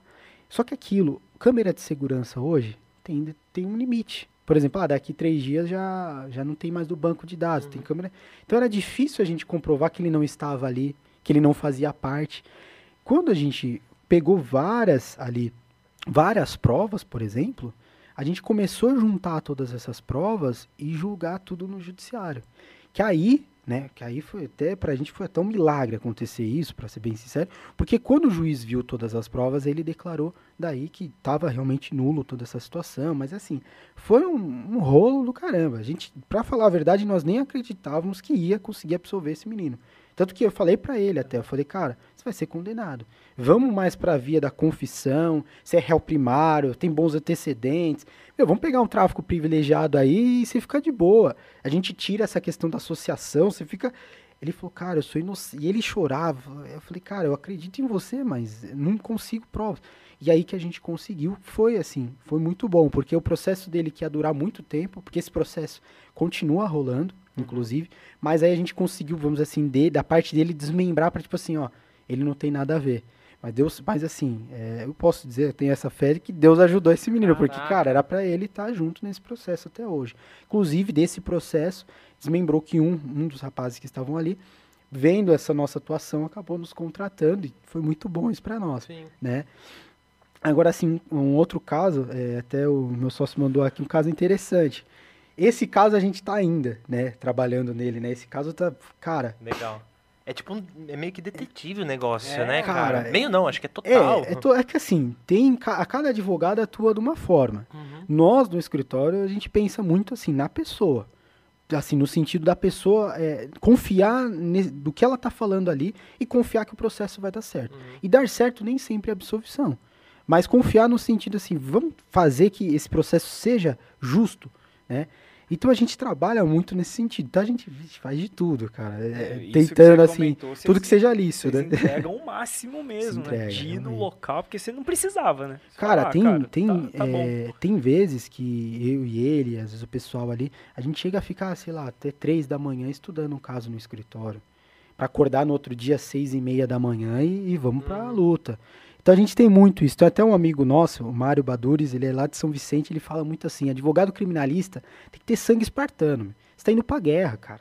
Você tem que realmente ir como se você estivesse indo pra guerra. Porque, cara, pensa comigo, seu cliente, se ele for inocente ou não, o que for, ele confia em você. Ele confia em você, ele está depositando a vida dele. Porque a liberdade, cara, ela é o bem mais precioso que a gente tem. Tem gente que fala, ah, é a vida. Tudo bem, a vida é um bem precioso. Só, cara, pensa você ter que ficar 30 anos preso. Quer Não é dizer que é a, né? é a sua vida toda. Se a gente for pensar é a sua vida toda. Tem gente que morre hoje com 30 anos de idade. Uhum. Que, né, espero que não aconteça, mas a pessoa pode ter essa possibilidade de sair do cárcere e morrer. Quer dizer, ela viveu a vida inteira dentro de um cárcere. Então, assim, a pessoa deposita isso em você. E claro que a gente pega isso e fala, não, vamos, né, vamos para cima e tudo. E a gente vai mesmo, vai pro local lá onde aconteceu os fatos, conversa com familiar, vizinho, fulano e ciclano e vai tentando. Porque até esse caso, que que acontece? É, é um caso assim de, de homicídio. As únicas pessoas que estavam lá era a vítima, uma pessoa que tem uma situação mental né, complicada, então ela não consegue é, exprimir todo, que tudo que aconteceu, não consegue explicar, então ela acabou saindo do processo. Mas Porque- ela acaba ficando isenta da... É, é que essa pessoa em si, ela estava junto com a vítima, ela era amiga da vítima. Ah, tá, então. Só que ela, ela é tão necessária, ela era tão importante para o processo, que ela sabia de tudo. Ela é a única pessoa que viu, continua viva, e ela sabia tudo que aconteceu. E o nosso cliente, que é, é, três foram ali para o processo, só que dois acabou não sendo, é, não sendo encontrado, né? Três nomes, vamos dizer assim, e um deles era o nosso cliente.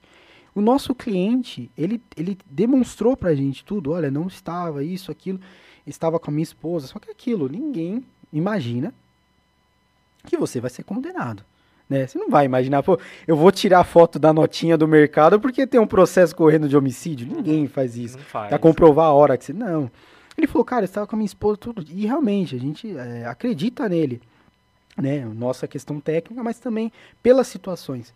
E, cara, para você entender como o processo dele é, foi, eu entendo tão injusto, porque ele foi condenado, e eu falo, sem prova alguma.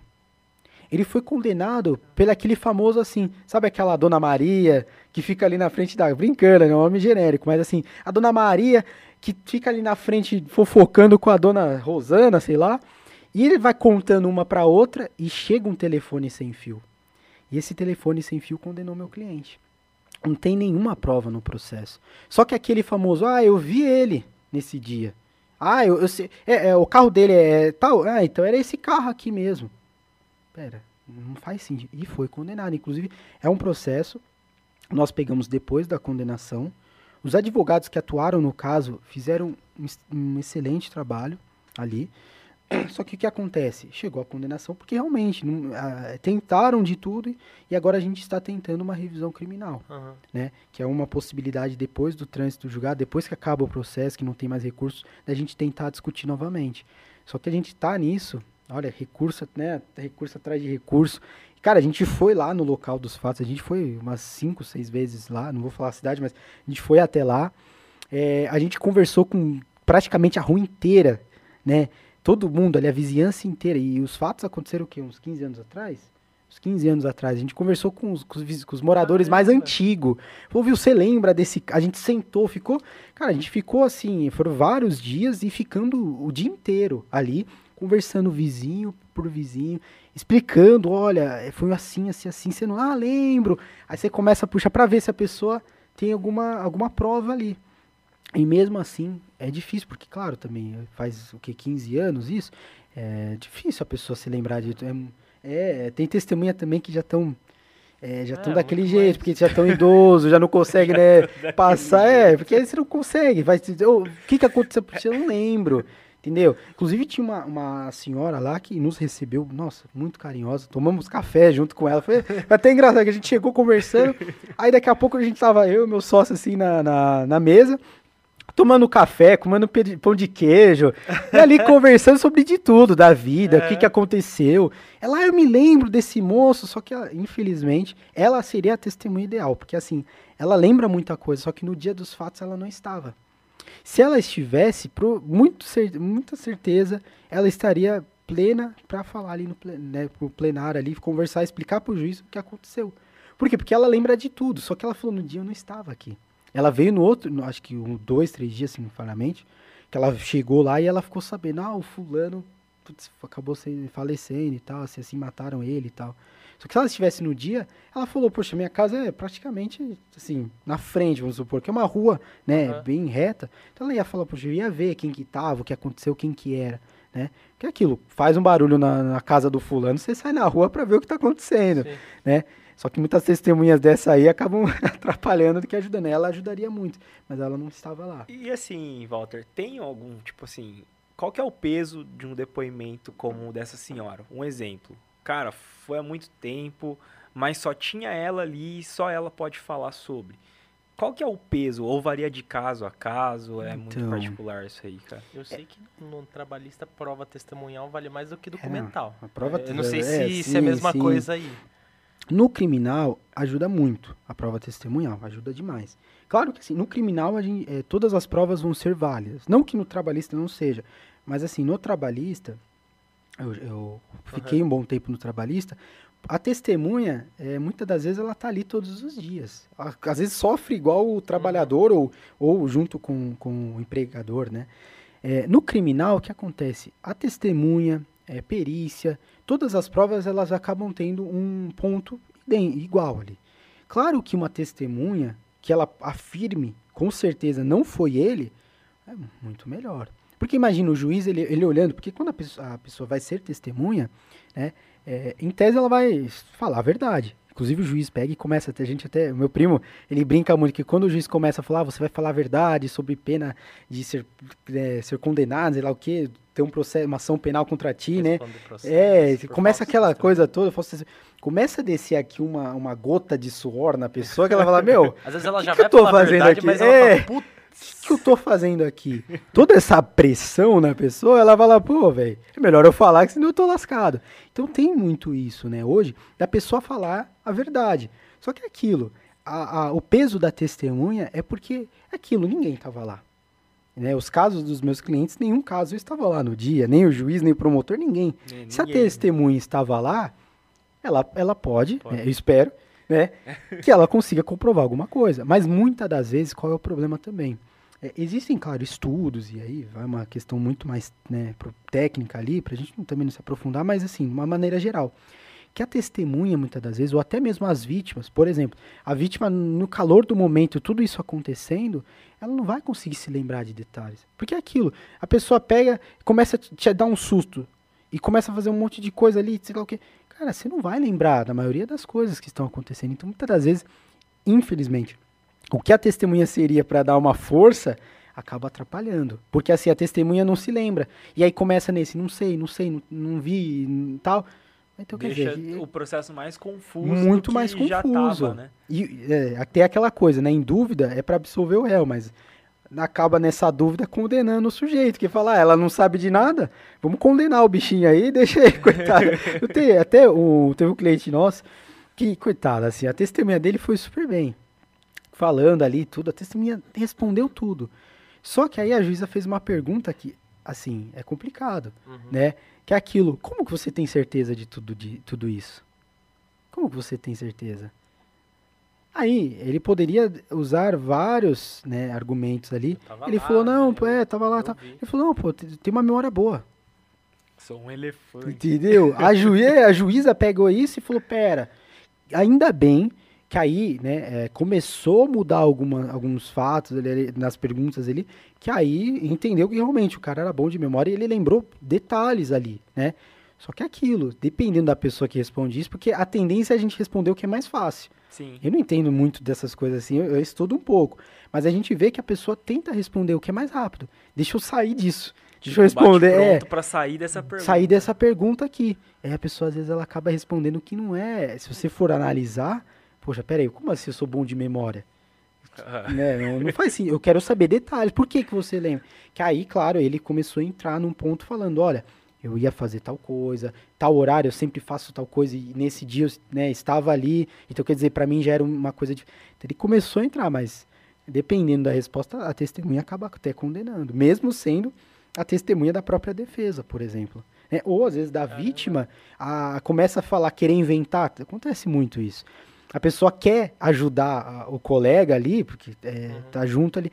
Não, aconteceu realmente assim, assim. assim. Você começa a perguntar, a pessoa fala, ah, não era bem assim.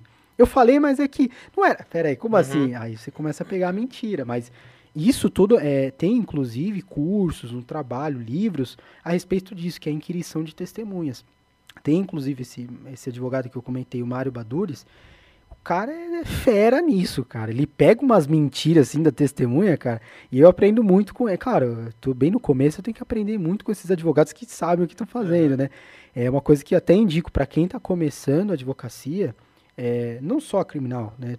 qualquer outra área também, mas a advocacia eu falo porque a gente precisa realmente aprender. Pega esse pessoal que é fera, mano, e começa a perguntar, a conversar. E ele é muito bom em inquirição de testemunha, que ele começa a perguntar, meu amigo. Ele... Aí tira as mentiras na hora. Coloca o cara na parede, é Coloca, isso. Coloca, né? cara. cara, posso fazer a próxima? Manda.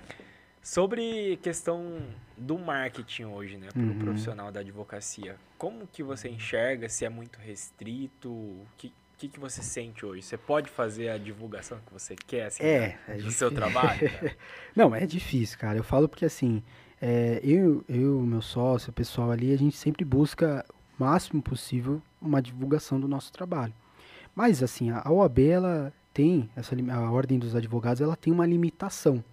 Hoje tem essa limitação, desde, na verdade, desde sempre tem.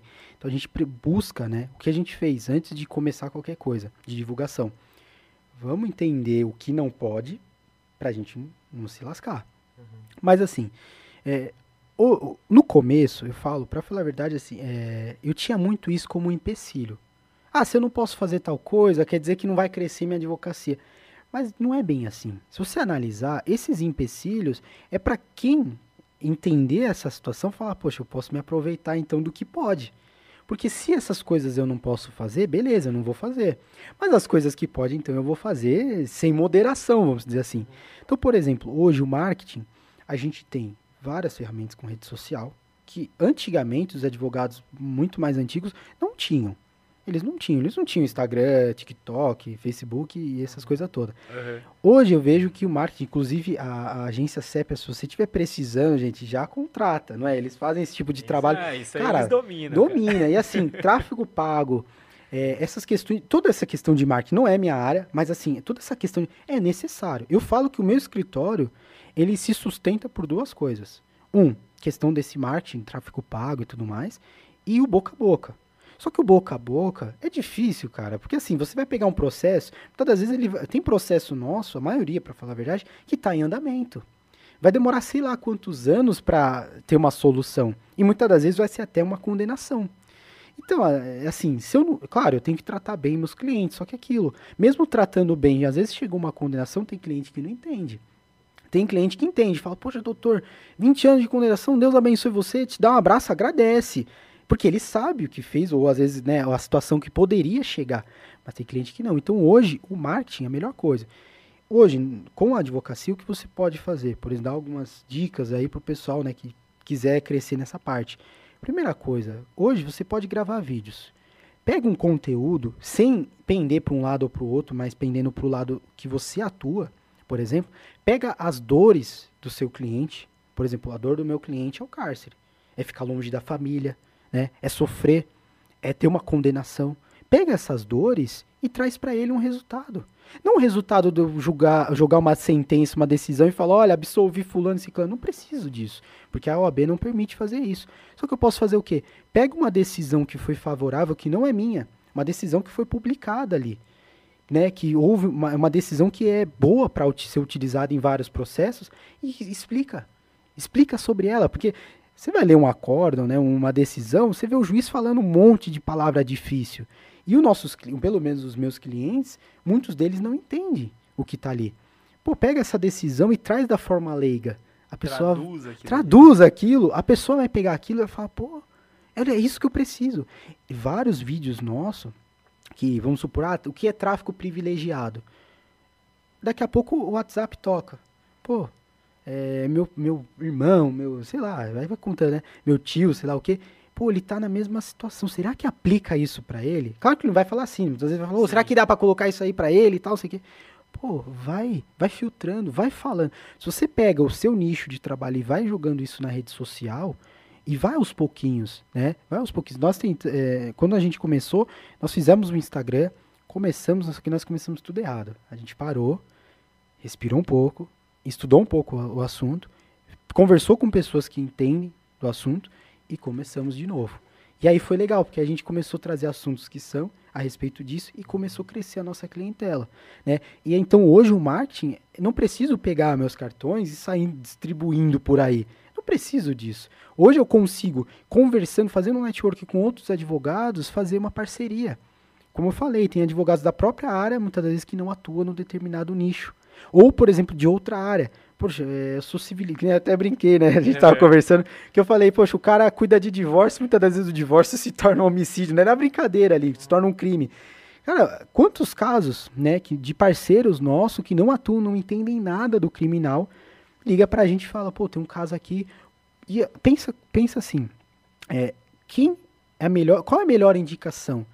O seu advogado de confiança ou um amigo seu, pô, seu advogado de confiança, você já confia nele, ele já fez um trabalho legal. Quer dizer que ele está ligando para outro advogado que ele fala, olha, eu não atuo nisso, mas esse cara é fera. Porque é aquilo, né? Já joga a bola lá em cima, né? Esse cara sabe o que está fazendo. Então, que, qual é a melhor ligação ali de confiança? Pô, seu advogado. Porque você já sabe que ele entende de processo, que ele vai cuidar do seu processo. Então, peraí, se ele falou que ele não entende desse assunto, mas que tem o colega dele que, pô, manja, pô, eu vou confiar nesse Sim. cara. E até mesmo para você poder cobrar honorários mais altos, né? Porque geralmente você fica naquela, naquele limite ali, porque você não tem indicação. Quando você começa a ter indicação, você começa a aumentar os seus honorários. E ainda mais quando vem de um advogado que ele já está acostumado com determinado valor, ele fala, olha, eu já cobro isso do meu cliente. Então você consegue chegar ali e cobrar valores né, justos para você ter uma, poder fazer uma atuação adequada. Então a melhor coisa hoje do marketing é rede social. Cara, se você não tiver na rede social, você vai passar fome. Essa é a verdade. Hoje em dia não tem como. A tecnologia está crescendo muito. Fora isso, network, parcerias, tem muita coisa que você pode estar fazendo nos limites da UAB e, cara, ganhando dinheiro aí, crescendo aos poucos também. É que hoje em dia o pessoal tem muito isso, né? Ah, é, como eu faço para ficar milionário em três dias? Pelo amor de Deus, é, é, não sai dessas coisas, né? Meu, vai aos poucos, que o sucesso ele chega. A gente tá, eu, né, eu brinco muito assim, eu tô calculando meu processo, pra, o meu, meu, meu sucesso para daqui 20 anos, entendeu? Se chegar antes, beleza, ok, ok, mas eu já calculei lá na frente, porque eu não vou me frustrar. Eu vou fazer de tudo para que daqui 20 anos eu chegue no sucesso. Espero que bem antes, né? Mas eu já estou calculando lá na frente para não me frustrar e para eu sempre continuar, porque quando você chega em um determinado patamar, se você se acomodar, a primeira coisa que vai fazer você vai cair. Então eu quero daqui 20 anos achar que eu vou chegar num determinado sucesso, para eu nunca desistir de tentar e lutar, martelar até eu chegar lá. Cara, muito bom. Caraca, tá precisando é, de mais água aí, Walter? Cara, eu tomo. Eu, eu não. É, eu falo muito, cara. Acho que vocês até ver que eu não parei de falar aqui. Não, né? a gente gosta disso. É assim que é bom, a cara. Gente gosta As melhores disso. entrevistas. Só que o, a gente o, aprendendo aqui. Então, o, é, eu vou falando, eu sempre vou dando aquela bicada na água. Né, vou pegar mais Pega um pouquinho, fazer um favor. Daí eu já aproveito, enquanto ele pega, é. eu já ia fazer uma pergunta que isso. eu tava aqui, cara, que eu falei assim, puta, que legal isso daqui pra gente fazer. É, como que você enxerga né, o futuro do, da justiça criminal, né? E quais mudanças seriam legais, assim, que vocês acham que seriam legais a serem implantadas na... Da questão da crime, do criminal ou do, da advocacia? Da, da criminal, acho que é legal, porque daí é a área que você atua. Tá. É, pode ser que até é, chegue a abranger assim... indícios a... aqui, né? Legais, é, mas sim. se puder... Oh, mudanças que eu, eu, percebo que está acontecendo muito. Vou tentar responder assim de uma forma até sim. geral. Primeira coisa, a, Antigamente, eu sou da época, não sei se vocês eram, de jogar Tibia. Alguém ah, que jogava Tibia? Sim. Pô, eu sou dessa. Eu, eu jogava Flip, mas. Ah, então. Tinha, tinha Tibia também. Sim. É, eu sou de uma época que é, a gente trabalha, é, usava o Orkut, uhum. MSN. Cara, era triste. Antigas, era triste, era triste. né? Era triste, era triste. É. Tem gente que. Do chat do UOL e tudo uhum. mais. Eu sempre gostei dessa, dessas coisas de internet, né? Só que eu vejo que o meu avô, por exemplo, era da época do jornal. Uhum. Então toda mudança que existe, no, vamos dizer assim, no mundo exterior, ela é bom para todas as profissões. Por exemplo, hoje tem aquele chat GPT, GPT, o pessoal cada um fala de um jeito, né? Cara, isso aí eu acho perfeito. Tem gente que fala, meu Deus, vai acabar com a minha profissão. Não, cara, tá abrindo um mar aí de negócios que você pode ganhar muito dinheiro, sabendo usar. Eu vejo que a, as mudanças hoje com a tecnologia estão sendo muito boas para a advocacia no geral. Tem coisas que está atrapalhando um pouco. Por exemplo, uma audiência. é, virtual, muitas das vezes para você discutir um processo muito complexo, começa aquela coisa de bloquear é, microfone do um do outro, outro tá falando, outro tá falando junto, começa a virar mais discussão do que realmente chegar num consenso.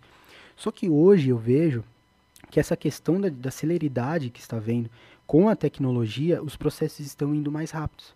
Então, o que era para demorar 20 anos para sair numa condenação, que hoje tem isso, acaba saindo muito mais rápido. Uhum. Ou condenação, ou até mesmo absolvição. Porque tem pessoas que ficam presas durante todo o processo, para chegar lá no final e às vezes ser absolvida, Sim. só que ela já teve uma condenação durante todo o processo. Então eu vejo que a tecnologia está ajudando muito nisso. Sem contar que é uma coisa que eu percebo, que hoje, que até comentei sobre a questão da especialidade, do advogado ser especialista em determinado assunto. Hoje, com a rede social, está sendo mais bacana isso. Porque antigamente você não tinha contato, não tinha como você ter contato com outros advogados. Você ia naquele da sua região.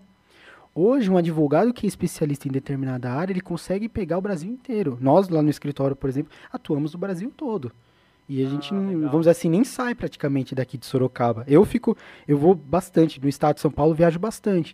Mas tem casos nossos, Nordeste, é, Rio Grande do Sul, enfim, né, outras regiões ali, que a gente consegue atuar ali, da nossa casa. Isso é bacana. Então, assim, eu vejo que está sendo um mar de, de oportunidades, de opções para nós mesmos. Porque se você pensar que a rede social ela está abrindo né, uma oportunidade para todo mundo ganhar dinheiro, é um mar absurdamente maravilhoso. E na advocacia criminal, inclusive, está sendo bacana porque existem casos que muitas das vezes é, iam para a mídia, mas era uma mídia local. E aí eu falo a questão pro advogado isso. Aí o advogado ficava conhecido só naquela regiãozinha ali dele, uma região pequena, pacata. Quando vai pra mídia, hoje, hoje a mídia, meu, espalha para o mundo inteiro. Tem gente lá da China sabendo o que está acontecendo no Brasil, é, tempo recorde, assim, negócio é... Então isso é muito bom para você criar até mesmo o seu nome, começar, né, vamos dizer assim, criar uma, uma, uma força, vamos colocar assim, e você ainda conseguir mais honorários. Então eu vejo que a mídia está sendo a melhor coisa para advocacia. No geral, mas para criminal a melhor coisa, porque você consegue ficar conhecido uhum.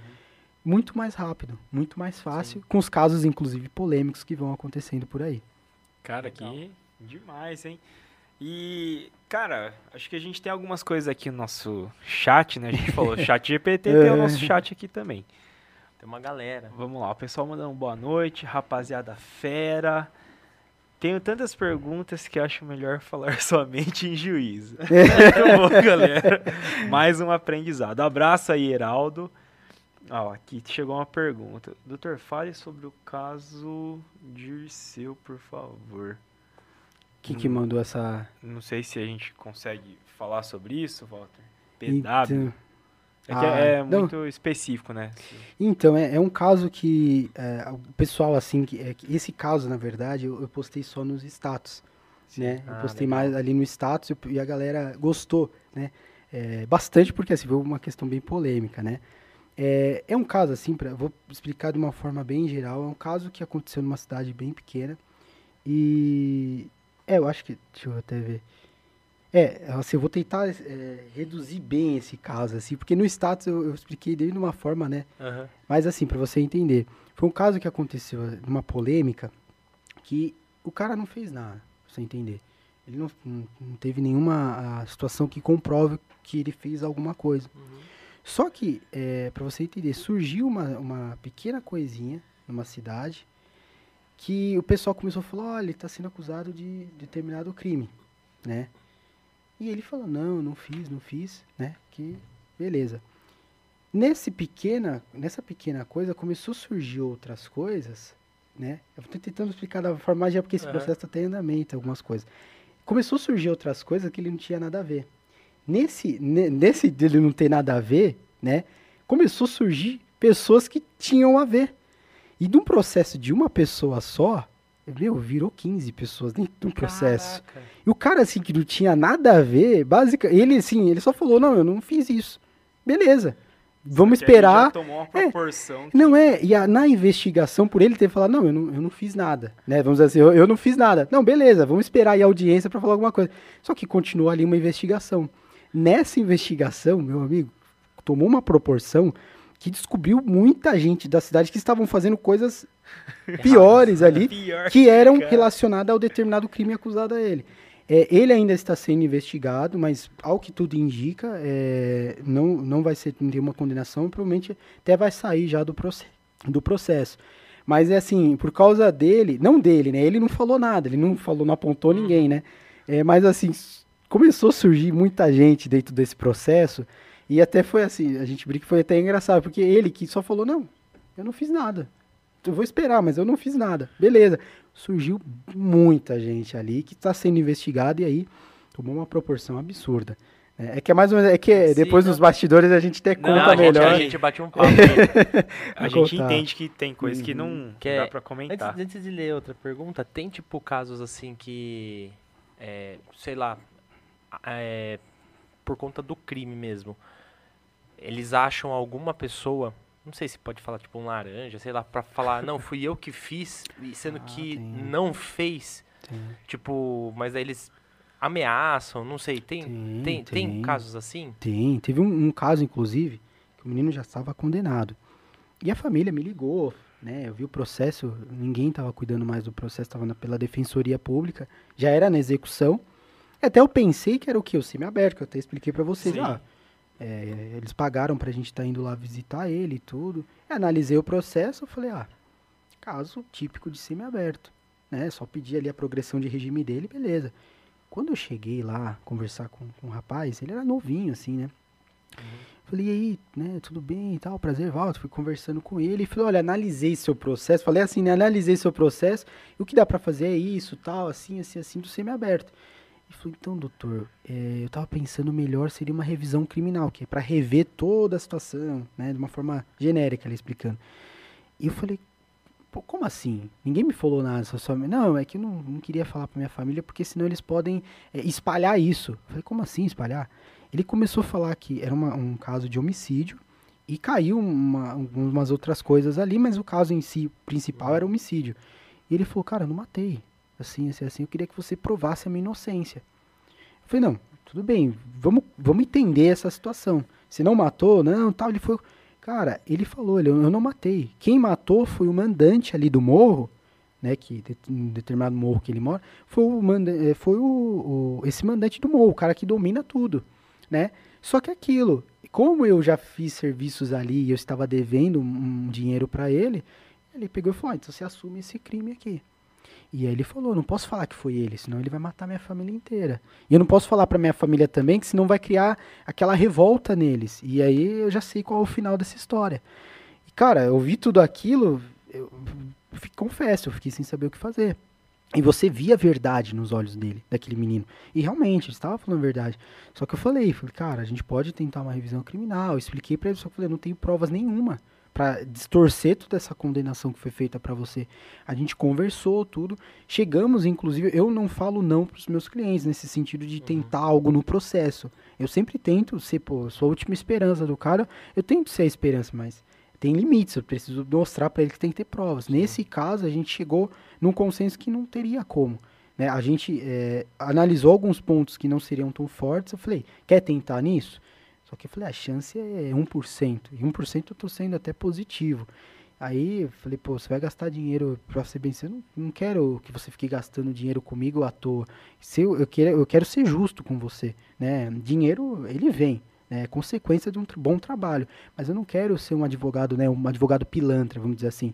Então eu falei, vamos fazer a questão do semi-aberto ali, tudo certinho, conseguir um trabalho pra você aqui. Vamos nesse viés, que é muito melhor pra você. Cara, e foi um caso bem complicado. questão da transparência, assim, com o cliente, eu acho que é, é incrível isso, Sim. né? É, a gente O cara tenta já tá muito. lá, igual você comentou. Você é a, a última esperança do cara. Se você não for transparente, cara, não- acabou, né? O cara vai, Sim. vai ouvir quem ali, né? Sim. Não, é, e, e tem essa coisa, assim, claro, a gente toma todo o cuidado, porque, assim, a gente não sabe quem é a pessoa. A gente defende pessoas que podem ser criminosos ou não, enfim. Então você tem que tomar um cuidado. E uma questão da verdade, é, eu vejo muito isso. Se você for sincero, verdadeiro com o seu cliente, ele vai confiar em você. Inclusive, se eu pegar, vamos dar um exemplo. Eu chego pro meu cliente e falo assim, cara, eu vou te absolver, vai acontecer isso, aquilo, e não acontece. eu acabei com a vida da pessoa. Duas vezes, porque além da condenação que veio, eu tô com, é, falando, contando promessa, uma né? falsa promessa. Então, eu sendo verdadeiro com o meu cliente, eu ganho confiança. E vários casos, né, que saem às vezes condenação, o cliente fala, doutor, muito obrigado, e me indica para outros clientes.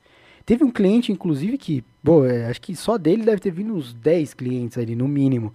E Vindo condenação para ele. Que ele falou, cara, você foi sincero comigo, você foi muito leal, você sempre explicou tudo o que estava acontecendo. Você nunca desamparou minha família no sentido de falar o que está acontecendo com o meu processo. Cara, é, e você falava para mim que a condenação poderia vir. E, cara, veio, veio numa proporção, proporção que eu acho justa, né? Cara, eu vou, eu vou te indicar, sei lá, cara, em mim, eu achei que era até história, e me indicou. O que vem de cliente até hoje por causa dele é um absurdo, cara, é um absurdo, porque, porque ele, ele gostou da atuação. Sim. E ele falou, cara, quem precisar de, de advogado aqui, eu vou indicar. Indica, cara. Isso é, isso é legal. Cara, até uma boa, boa. pergunta que, assim, pode não ter nada a ver, mas eu falei, É. cara, eu preciso perguntar isso aqui. É a questão assim, a gente já entrevistou muito empresário, empreendedor aqui de diversos ramos de atuação, né? Diversas áreas. E a gente escuta bastante, pô, eu tinha um cliente, o cara acabou se tornando meu amigo depois de X tempo. Sim. Pra você, cara, não sei se já É. aconteceu, mas deve ser mais difícil, né? Porque...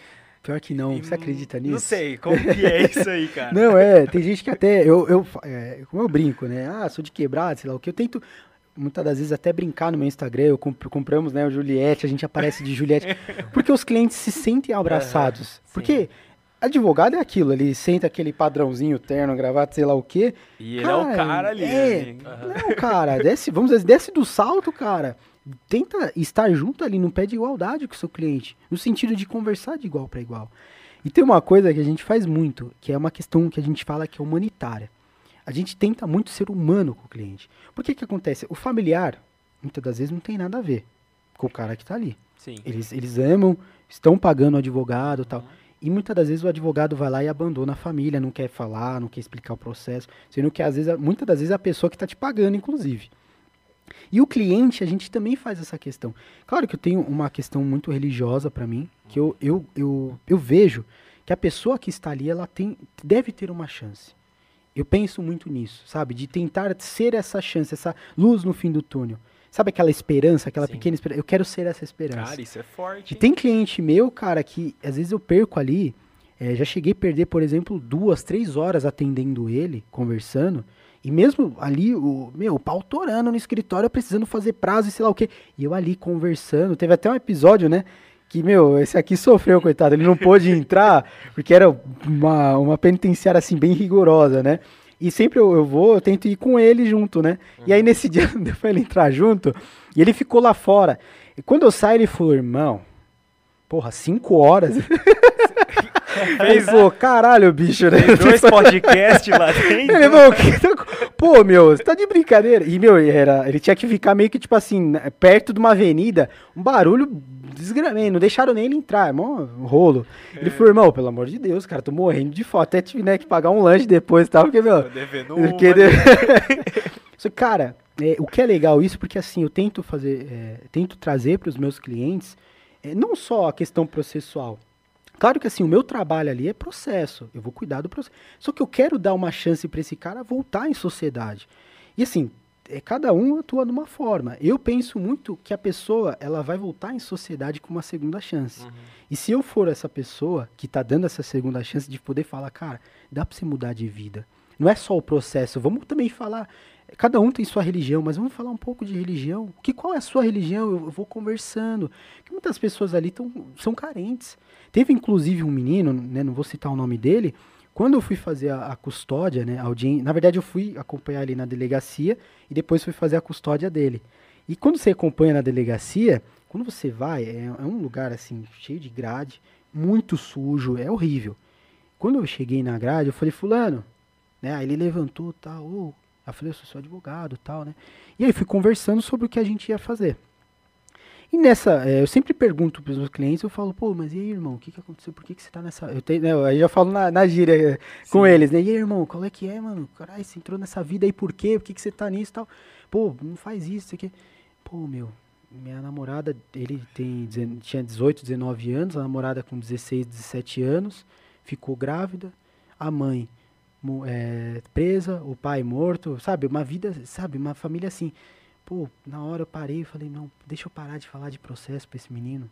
Comecei a falar, cara, fique em paz, vai dar tudo certo, não sei o quê. Comecei a passar uma mensagem positiva, cara, tem coisa que acontece na nossa vida, a gente não sabe o motivo e tal, e fui passando essa visão pro menino.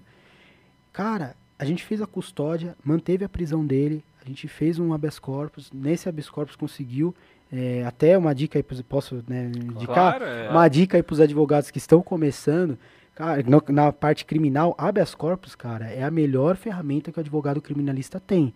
Se vocês querem dicas preciosas, sigam habeas de sucesso. De verdade, é não é minha página, né? Não tô ganhando nada com isso. Mas assim, é uma dica para quem tá começando. Né? Assim como vocês têm que seguir o ValoCast, Isso né? Tem que seguir aqui a- aí. todo o pessoal e comer a agência Sépia e comer pizza no Dom Ângelo.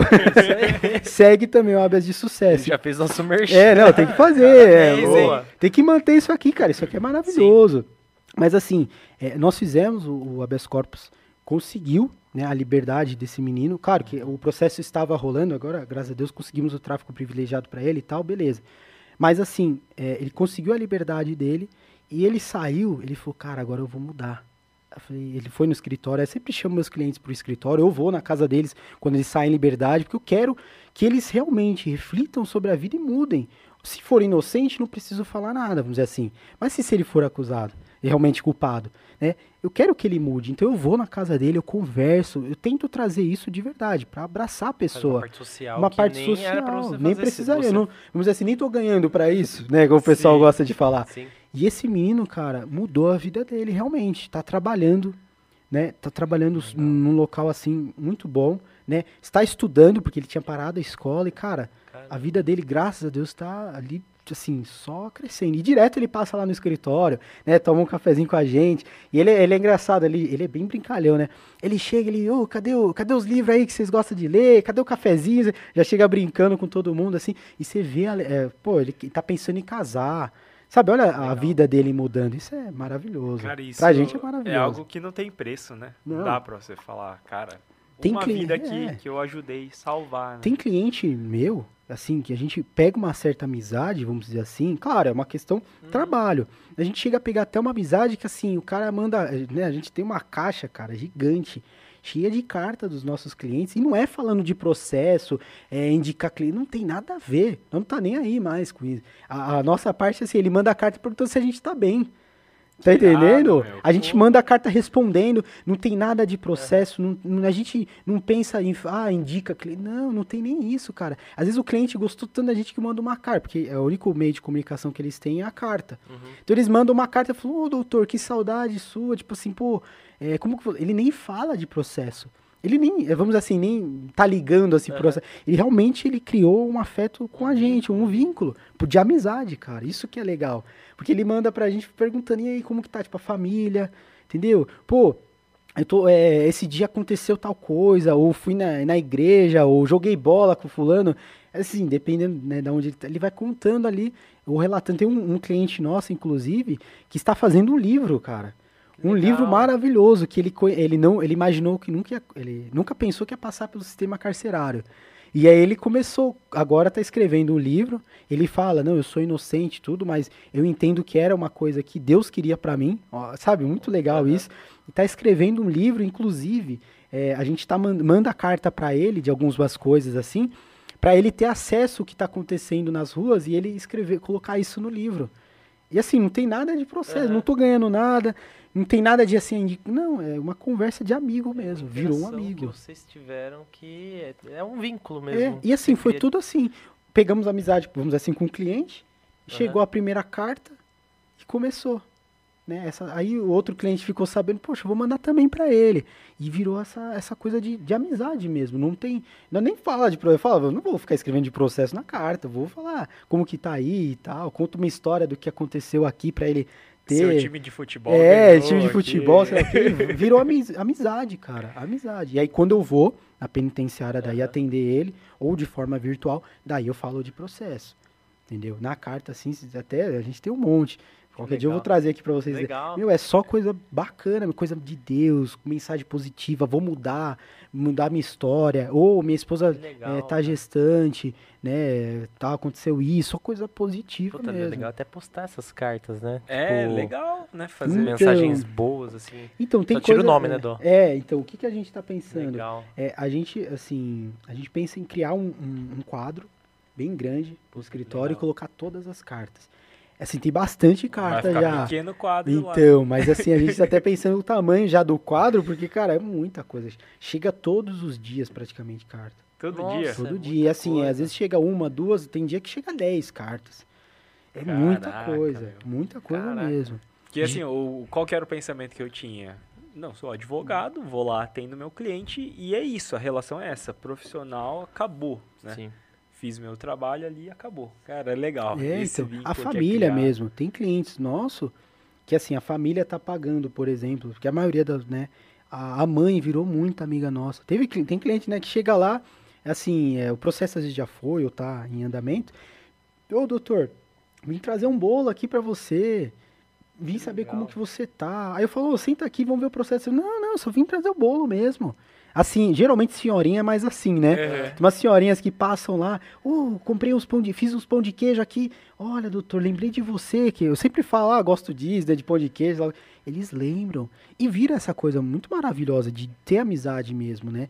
Porque assim, ele vai sair um dia.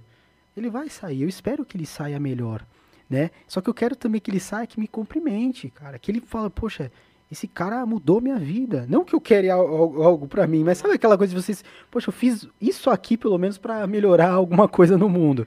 Eu penso muito nisso, sabe? Legal. E é bacana. Os nossos clientes, assim, cara, Legal. tem muitos clientes que virou muito amigo nosso, assim. De, meu, tem cliente até que falou, poxa, eu tenho que visitar ele lá, que, cara, eu tenho que contar umas coisas que aconteceu aqui, sabe aquelas fofoquinhas, vamos dizer assim? Trocar uma ideia mesmo. É, o que, o, assim, no criminal que a gente sempre tem que tomar cuidado é que tem cliente que não entende essa parte da amizade e começa. Porque assim, tem cliente que Confunde. confunde e quer que você cometa crime igual ele. Eu já falo, irmão, meu negócio é processo. Aqui, né, eu- meu aí eu já até. Quando começa isso, eu já corto até de, de ser cliente meu. Sim. Sempre eu deixo bem claro no início, antes da contratação, eu falo. é, o meu negócio é que os advogados mais antigos falam, né? É atuar no papel, é só no processo. Nada mais além disso. Eu não, que- não vou passar recado de. Não, aí é, tem sua vez e dá seu. Dá, aí é com você, cara. Não tô nem aí. Tem muito isso. Mas assim, eu deixo bem claro. Mas essa questão ali hum- humana, pô, a gente te- faz, de- tenta, né? Porque assim, é pra gente até prazeroso. Saber que Legal. o cara tá feliz com a nossa atuação, com, com a nossa amizade, né? É Nossa, muito bom legal isso. demais. E aí, tem, tem mais coisa aqui, hein, cara? Vai mandar mais uma aí? Tem uma aqui, ó. Opinião sobre crimes entre torcidas organizadas. Cara, nem, É. eu nem gosto de futebol. É, tem, tem uma pergunta assim: qual a opinião do doutor sobre crimes entre torcidas organizadas? Eu achei interessante essa pergunta. Então, é que é aquilo, Porque, todo crime é imoral. É então crime eu de acho galera. que, é, aqui. eu fico até triste por saber que existe um crime assim, porque a pessoa, pô, só porque você não gosta do mesmo time, que eu não é, gosto de Não, futebol. não faz sentido, Aí né? eu- Quer- Vamos vamos quer pra outra? próxima. Bora. Mas vamos qualquer nessa aqui, coisa- ó, porque... é, fala pra essa pessoa me chamar no, no Insta, porque às vezes ela tem, a dúvida dela é alguma Ah, é. outra que ela não, não soube, às vezes, se expre- é, expressar. Lembrando que o, na descrição aqui do nosso vídeo tem o Instagram deles lá e também de todos os nossos patrocinadores, mas chama pra, pra tirar qualquer tipo de dúvida Isso, também que é. eles atendem vocês. Isso aí, já aproveita, curte esse vídeo aí se você não fez isso, né? Curta Já aproveita e curte. melhor. Se você não fez isso, pelo amor de Deus, meu amigo. Tem que é. compartilhar Não, também, né? compartilhar, se inscrever, curtir. Meu, já tem que. Manda pra sua avó, pro seu avô, pra sua tia, pra sua. fa- Sabe aquele grupo de família? Manda? É isso aí, 50 pessoas que todo mundo manda bom dia. É isso É, lá, manda. Pô, assiste isso. Cara, porque assim, chegando a duas que horas de legal. episódio, se você ainda não fez Duas isso, horas? Duas horas. cara, não, não É. dá. Caraca, de- bicho. Tempo Tem uma pergunta voou. aqui, cara, que a gente tem que ler, senão vai pegar pra você, hein? Laís Duarte É que ele mandou tinha assim, ó. Mas manda bala. Manda aí, manda aí. Olha lá, por mais técnico e justo que seja, você já negou algum caso que não conseguiu de forma alguma defender? Cara, negar, negar. Assim, é, os casos que eu nego, ou é que eu não realmente não atuo, Uhum. que é uma questão da, de outra área, por exemplo, ah, um caso civil. Ou, por exemplo, é que assim, no criminal, cara, eu. Os únicos casos que, assim, pra mim, eu não consigo tanto atuar por, por não ver uma questão técnica minha, é casos que eu estaria atuando pro lado da vítima. Para mim é mais difícil. Hum. Porque, assim, pela minha formação, vamos dizer assim, minha formação acadêmica, minha- todo o meu estudo acaba sendo muito mais pro lado do acusado. Acusado. E a questão da vítima, eu pelo menos, eu vejo que eu me emociono muito. Entro muito pro lado emocional e Aham. não técnico. Então eu acabo, muitas das vezes, dependendo da situação, não atuando. Eu indico colegas que eu sei que atuam de forma muito excepcional, mas eu acabo não atuando pro lado da vítima. Não que eu veja como um lado errado a pessoa atuar, não. Mas é que eu vejo que eu vou pro lado emocional. E aí, se eu não for técnico, quer dizer que pra mim não faz Sim, sentido. sim. Mas assim, tem casos que a gente está atuando pelo lado da vítima lá no escritório, só que eu acabo escolhendo, vamos dizer assim, meio a dedo, porque eu não quero realmente me envolver emocionalmente. Sim. Porque é muito forte. Quando você pega o caso da vítima, Uhum. é muito forte. Você está do, do lado do acusado, por mais que você tá ali se envolvendo, você consegue, eu pelo menos consigo ser mais técnico. E E já dividir ser- melhor as É, coisas. né? dividir É, melhor e as outra, já coisas. deve ser mega pesado, porque pra você analisar provas é fotos do que aconteceu, é, é muita coisa que, que você vê ali que é pesada, né? Não, tem muita coisa num processo hoje judicial, porque aquilo é vida, Hum. né? E, assim, é complicado. Então, quando você tá do lado da vítima, pelo menos pra mim, eu percebo que minha defesa, dependendo, da, claro, de, cada processo é um processo, mas dependendo da situação, eu acabo não sendo tão forte ali pra fazer uma defesa, Uhum. é, uma, vamos dizer assim, uma acusação, né, quando tá do lado da vítima, tão adequada. Sim. Então eu prefiro passar, eu, eu- pelo menos eu vejo isso. É, a gente não consegue ser bom em tudo. E também eu tenho que ser sincero com o meu cliente, Uhum. verdadeiro. Eu não vou pegar o caso dele só porque vai me pagar bem e aí eu faço uma, vamos dizer assim, uma coisa porcaria. Sim, não é justo. Então eu, eu acabo, esses ca- casos de vítima, dependendo ali, eu acabo passando.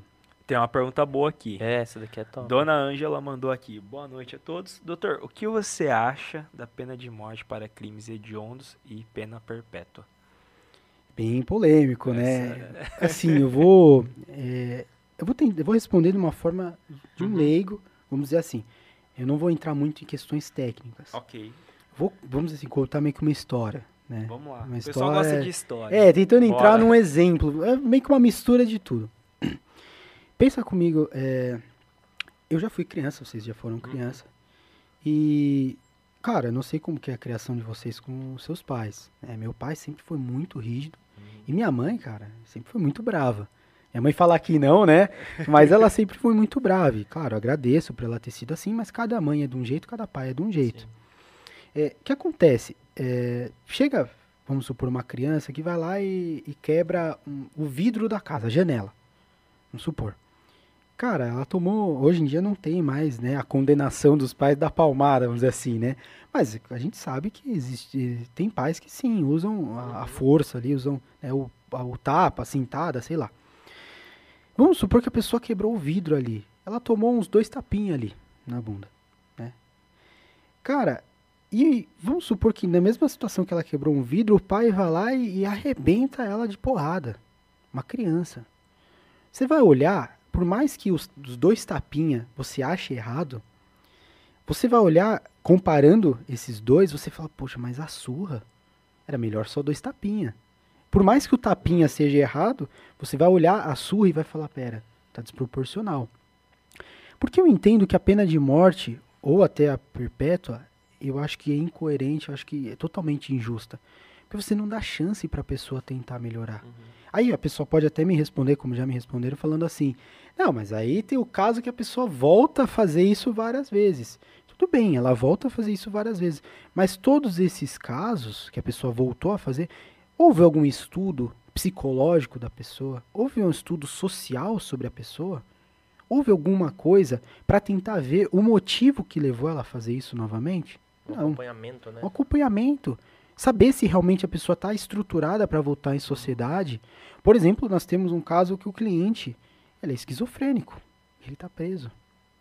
Cara, ele não consegue conviver em sociedade. Não tem como. Ele, ele atenta contra a própria vida e os demais. Ele tem surtos ali. E ele tá junto, preso. Será que não era melhor ele ter um acompanhamento? Então, assim, eu vejo que a pena de morte ou a prisão perpétua, ela é injusta. Porque, assim, a pessoa não tem chances de voltar. E outra, nós estamos tratando de pessoas que são seres humanos. Existe até um caso bem polêmico, bem famoso, que inclusive quem seguir lá no Instagram eu vou postar esse caso, eu vou deixar aí Legal. para o pessoal ir lá. É, esse caso, é, pra, assim, bem resumido, né? O rapaz estava sendo condenado e todo o julgamento, isso foi lá no, nos Estados Unidos, lá, né? É, todo o julgamento ele ficou fechado, cara. Totalmente fechado. E todo mundo que ia, porque lá pode a pessoa ir no microfone ali durante, né, no decorrer ali, e apontar e falar tudo o que você quer. Ah, você matou minha filha, então eu vou falar, xingar você, falar, né, tudo que podia. E várias pessoas foram falando isso. Chegou uma pessoa, né, que ela chegou no microfone e ela falou assim: "Eu te perdoo por tudo que você fez. E eu espero ainda, né, pela religião dela, que Deus, né, converta seu coração, começa a falar coisas assim. Eu te perdoo. É, eu tô triste por tudo que aconteceu, mas eu te perdoo. Assim, foi o único momento que aquele cara chorou. Cara, essa é a série do. Não, vou estragar se eu falar. Não, não, né? é, vai ter a- é, mas essa série foi baseada num caso real. É, sim. Tem- Entendeu? E é o único momento que o cara, a pessoa chorou. Então você acha que seria justo a pena de morte? Será que a pessoa lá no fundo ela ou se não for uma questão de uma questão de saúde mental que aí, pô, tem que ter um tratamento, que Sim. ninguém pensa nisso, infelizmente, mas deveria. E se for lá no fundo alguma coisa, alguma mágoa do passado que poderia tratar e ela ser uma pessoa melhor? As pessoas não pensam nisso. E muitas das vezes, você jogar ah, prisão perpétua, pena de morte, é muito fácil. Por que não então a gente tentar tratar todo esse problema que há na sociedade e resolver? Então, respondendo, eu sou totalmente contra. Não consigo ser a favor. Graças a Deus nunca fui a favor disso. Legal. Legal. Ali, ó, não dei spoiler, hein? Não dei spoiler. É quase, hein? Quase. Então, quem quiser saber qual é esse caso, sigam lá o Walter no, Isso, no Insta, né? Que vai bom. ser compartilhado lá. Cara, o pessoal mandando Tem aqui. bastante. Tem É... Pô, cara, top o podcast aqui do Elias. Ô, valeu, hein, Elias. Muito Se inscreve aí, já entra no nosso Insta lá. Top você comentar, Elias. Isso aí, obrigado. Para as pessoas. Tem uma do Renato ali em cima, que eu acho que é pra gente fechar aqui o- Qual que é? as perguntas. Essa daqui, ó. Do caso. Manda, manda aí, Augusto. O Renato pergunta aqui, ó. Boa noite. Qual é o caso mais difícil que você já pegou? Cara, é, pra mim, eu- isso eu tenho comigo. Todos os casos eu vejo como casos difíceis. Porque se eu pensar que o caso é fácil, quer dizer que eu vou Uhum. fazer de qualquer jeito. Eu tenho isso comigo. É uma coisa, quem tem medo de altura nunca vai cair do prédio. É tomar dizer, cuidado, Vai tomar né? cuidado, né? Eu, eu tenho muito medo de altura. Então, se eu tiver necessidade de subir numa escada, eu tomo todo o cuidado possível. Então, assim, eu, eu vejo que todos os casos, pra mim, eles são difíceis. Porque, assim, Sim. tu- e ainda mais no criminal, que cada caso é um caso. Cada Uhum. caso é de um jeito, não tem jeito, né? É, uma coisa que eu percebo muito é, nessa questão da dificuldade, pra mim, o caso que mais foi, assim, difícil, foi um caso que, a princípio, ele envolvia questões muito familiares. Era um, assim, até, ele- esse caso até está em andamento, algumas, alguns pontos, e ele envolve muita coisas familiares. Então, assim, começou o que era vítima se tornar acusado e o que era acusado se tornar vítima. Caraca. E pra mim, que eu vi que foi difícil, é porque o, o processo, inclusive ele tá, está em andamento, porque o processo parecia que não estava andando. Por quê? Quando chegava num- numa determinada fase, começava uma discussão que não tinha nada a ver com o processo. Então, por exemplo, ah, ele fez isso por causa daquilo, começava essa... Eu não posso falar muitos detalhes, porque Aham. infelizmente tá- ainda está em andamento, Tá tem o sigilo. Mas começou questões muito familiares. Então, até para as pessoas ver quem vai confessar, se não vai confessar, o que vai acontecer, o que não vai acontecer, o processo está assim bem complicado. Para vocês terem uma noção, é, tem, são vários crimes que estão praticamente sendo discutidos ali. Sim. E não parece que não anda. Por quê? Porque começa essa coisa, quem é vítima se torna acusado e quem é acusado se tornou vítima. Aí Vítima, aí. virou uma, mas assim, não posso dar muitos detalhes, mas depois eu vou contando É, para você conta vocês. pra gente nos bastidores. Bom demais. É. Cara, já finalizando assim, Walter, a gente tá bem empolgado mesmo com a conversa. Se deixar, né, até o Arthur já vai pedir outra pizza ali que, Ele, ele- ele já, ele já tá, ele já tá quase pegando outra pizza. É, a porque- doce, a doce. que ele deve estar pensando, pô, pra dar cinco horas falta só mais três aqui. Então, tá Ele vai fazer, ali. pô, cara, tô no ar-condicionado. É, É, não, não. agora ele tá melhor, tá Aqui eu tô melhor. Não, tem pizza, né? Tem. Sim, com Mas certeza. a gente tem por padrão, Walter, uma última pergunta que a gente faz pra todos os Uhum. convidados. E assim, um spoiler, eu já vi qual que é a sua frase, cara. qual é a frase que você quer deixar pras pessoas? E já aproveitando, é uma baita frase já explicar o, o, o porquê dela. Tá. Né? Na verdade, é, eu ia até pedir pra vocês se eu posso falar duas. Pode. Porque Até três, é, cara, não, até porque- três. Se você quiser falar mais alguma coisa É. também, manda bala. Não, primeiro, pô, agradecer por essa oportunidade maravilhosa. Cara, assim, vocês, é, tudo que a pessoa... Vocês abriram a- as portas da intimidade de vocês aqui conosco. Dá essa oportunidade para nós, mesmo nós estamos bem no começo da advocacia. Vocês poderiam chamar grandes advogados aqui, chamou o menorzinho de todos aqui para poder ter uma pensa. fala. Que isso, cara, a gente já tá vendo o futuro. Quando Não. você for grande, você fala, a primeira entrevista do cara, ó, foi lá na Ah, gente. não, é verdade, o primeiro podcast que eu É, foi- você vai lembrar da gente também. Com certeza. Mas é o que a gente fala, o Yang comentou, né? que- Cara, eu espero não contratar o serviço do Walter. Mas se precisar, Se tá precisa, já, espero tem, não- você não já é amigo. é, amigo antes de virar o É tipo processo. seguro de vida, né? Não quero usar, mas se precisar, tá aí.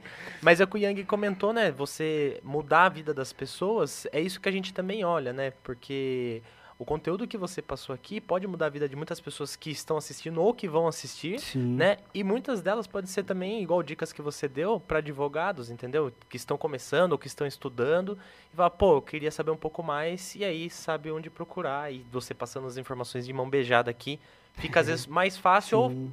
m- pode mudar a vida da pessoa. Pô, é realmente isso que eu quero, né? E começa a fazer. É, Mas vamos lá, nas Isso. frases. Das- eu vejo que são duas por conta até. Vocês são um podcast que traz muito esse lado em- empreendedor. Isso é maravilhoso. Todo mundo que quer montar algo, iniciar uma carreira, ainda que seja funcionário, ele precisa ter essa visão empreendedora. Senão você não cresce dentro de uma empresa. Uhum. E eu vejo uma, é, também o ponto que vocês de- deram, o lado da fala da, da defesa. Que isso hoje em dia eu falo é difícil. Porque se você for contar quantos advogados de defesa no criminal conseguem ter, conseguem ter lugar de fala, é muito pequeno a chance. Uhum. E vocês deram esse lugar de fala, então, poxa, isso aí eu sou mais do que grato. E eu tenho certeza que toda a advocacia criminal está sendo grata por vocês hoje, tá? É, e assim, o que eu vejo, uma frase que eu queria trazer, que é a justiça, ela é a voz do mais fraco. Ela é a ela é luz no fim do túnel, ela é a esperança daquele que não tem esperança. Essa é a justiça. E você ser advogado criminalista é você ser a justiça daquele mais fraco. E mais ainda, para aqueles que estão começando aí a carreira, que vão, né, vamos dizer assim, vão tentar empreender, porque a advocacia é, o- é empreendimento. É você ser empreendedor. Se você não você entrar na advocacia querer no lado particular, vou ser um advogado, não importa a área criminal que for, se você não observar isso como ser empreendedor, você não vai crescer. E o sucesso é uma frase que meu sócio fala muito para mim, que o sucesso de um homem, ele é medido pela quantidade de conversas desconfortáveis para ele que ele vai ter. Então, o sucesso do homem vai ser medido por conta de quantas conversas desconfortáveis que para ele, por exemplo, eu sou tímido. Eu sou muito tímido, mas eu tive que lutar pela timidez para poder chegar onde eu cheguei e poder chegar mais longe, né? Que se Deus quiser no futuro poder chegar muito longe. Então, o homem, ele vai ser medido o sucesso dele pela quantidade de conversas desconfortantes para ele, né? Que para ele vai ficar, poxa, como que eu vou fazer tudo isso? Mas se ele conseguir lutar contra isso, ele vai chegar no sucesso. Que legal essa frase, cara. Não, Caraca, nunca velho. Não é minha, eu roubei do meu sócio, ele que falou pra mim uma vez, eu guardei isso, até falei pra ele, falei, posso usar? Ele falou, não é minha pra usar. Põe seu nome embaixo, agora é sua. Ele fechou literalmente com chave de ouro e a gente sempre brinca na segunda-feira, né? cara. Que a gente começa com chave de ouro. Sim. E melhor Bom do que essa demais. frase pra começar a semana, Poxa, não, acho que não tem, cara. Obrigado por ter Isso. topado esse bate-papo. né? A gente continua, na verdade, o bate-papo. É, tem mais Agora- pizza, agora- tem mais Agora pizza. tem mais pizza. Gostaria de agradecer a Agência Sépia, Com o Júlio do. Filtro, que é Dom. Ângelo, Felipe, abraço. Felipe, brigadão, Ai, um abraço. eu, eu esqueci, peraí, rapidão. Manda. Eu esqueci de agradecer o, o Júlio do Filtro, certo? Com- falei certeza. da agência Sépia, falei do Dom. Se você comer muita pizza, meu amigo, você tem que tomar água. Isso, não, brincadeira, mas assim, se você quer ser um advogado criminalista de sucesso, você tem que cuidar da sua saúde. Eu sei que eu não sou uma pessoa bonita, né? Não tem como, mas assim, se você não cuidar da sua saúde, além de bonito, eu não vou durar muito tempo. Então, cara, beba água. Eu não bebia água, tive muitos problemas por causa disso. Hoje eu bebo água, inclusive, Julião, muito obrigado, cara. Você salva a minha vida, entendeu? Então, se você quer algo de qualidade, tem que ser com ele, que senão você não vai conseguir algo de qualidade. Tô Isso aí, achando que esse sucesso, cara é gente. do marketing. Eu acho que ele é o marketing do negócio, né? Tô achando que ele tá na função errada. Eu vou mandar assim, ó, ó, Júlio, segue aí É, o não, merchan. fala pra ele, se ele, pô, se ele puder ter uma palavrinha ali que eu vou jogar aí, Julião. Meu Instagram. Mas assim. Não, o cara é só- maravilhoso mesmo, o filtro dele é tudo, tudo, filtro, tudo, tudo, filtro que, tudo que É o cara, top, pô, é, é top, top. demais. então, pra não vocês que como. precisam de filtro pra empresa, pro seu negócio, é direto com ele. Tá na descrição É, do vídeo Filtro aqui. residencial. Não Não outro, vacila, não tá aí, Júlio, o Júlio do Filtro. É isso aí. Eu acho que é isso, né, Yang? É Episódio de hoje finalizado com Cara, sucesso. baita episódio. Eu já tô ansioso nos cortes que vão ser criados. Muitos cortes. cara. Muitos, Muitos cortes, cortes. sensacionais. E assim, pessoal, muito obrigado pela participação de todos vocês. Quinta-feira tem mais. Quinta-feira a gente volta. Thales, muito obrigado. Arthur aí que também acompanhou tudo Tamo aí junto. de camarote. Quinta-feira eu quero ver vocês aqui, hein, gente. Walter eu vou também. Cara, também. que, que aula. E a gente quer, sim, a, a presença de vocês no nosso chat, mandando Sim. dúvidas ali. Pode e mandar lá. a Manda pergunta porque, polêmica. Porque É. agora a gente vai acompanhar vocês também. Então tem isso, cara. Eu, repito, espero não precisar dos seus serviços. É, mas, assim, sim. é, cara, que aula que foi hoje. Que aula. Não, foi uma aula incrível. Obrigado Isso, mesmo, porque estar com vocês. é o público que acompanha que tem a ganhar com isso, né? Sim. E nós muito mais, né? Eu brinco que o maior investimento que é o, é o tempo, né? Então, o tempo que todos estão investindo no nosso episódio tem retorno garantido. Acho que é o único investimento que tem retorno garantido é no nosso episódio, né? Ainda mais pra gente que Manda assiste bala. de camarote, cara. Não, pra gente é sensacional. Bom Fechou. demais. Obrigado, galera, todos. A gente tá de volta e até uma próxima aí. Onde que eu olho? Valeu! Falou, meus sei, queridos. Thales, É. tá em qual? Ma- manda bala, Thales, a gente Ô, tá acompanhando aqui, ó, mas tá Meu, no meio? Os caras tem umas 40 Aí a gente faz aqui no amigo. meio. O negócio é top aqui, velho. Tamo junto. era. Fechou, galera. Brigadão Falou. e até a próxima. Tchau, tchau. Tchau, Tchau. gente.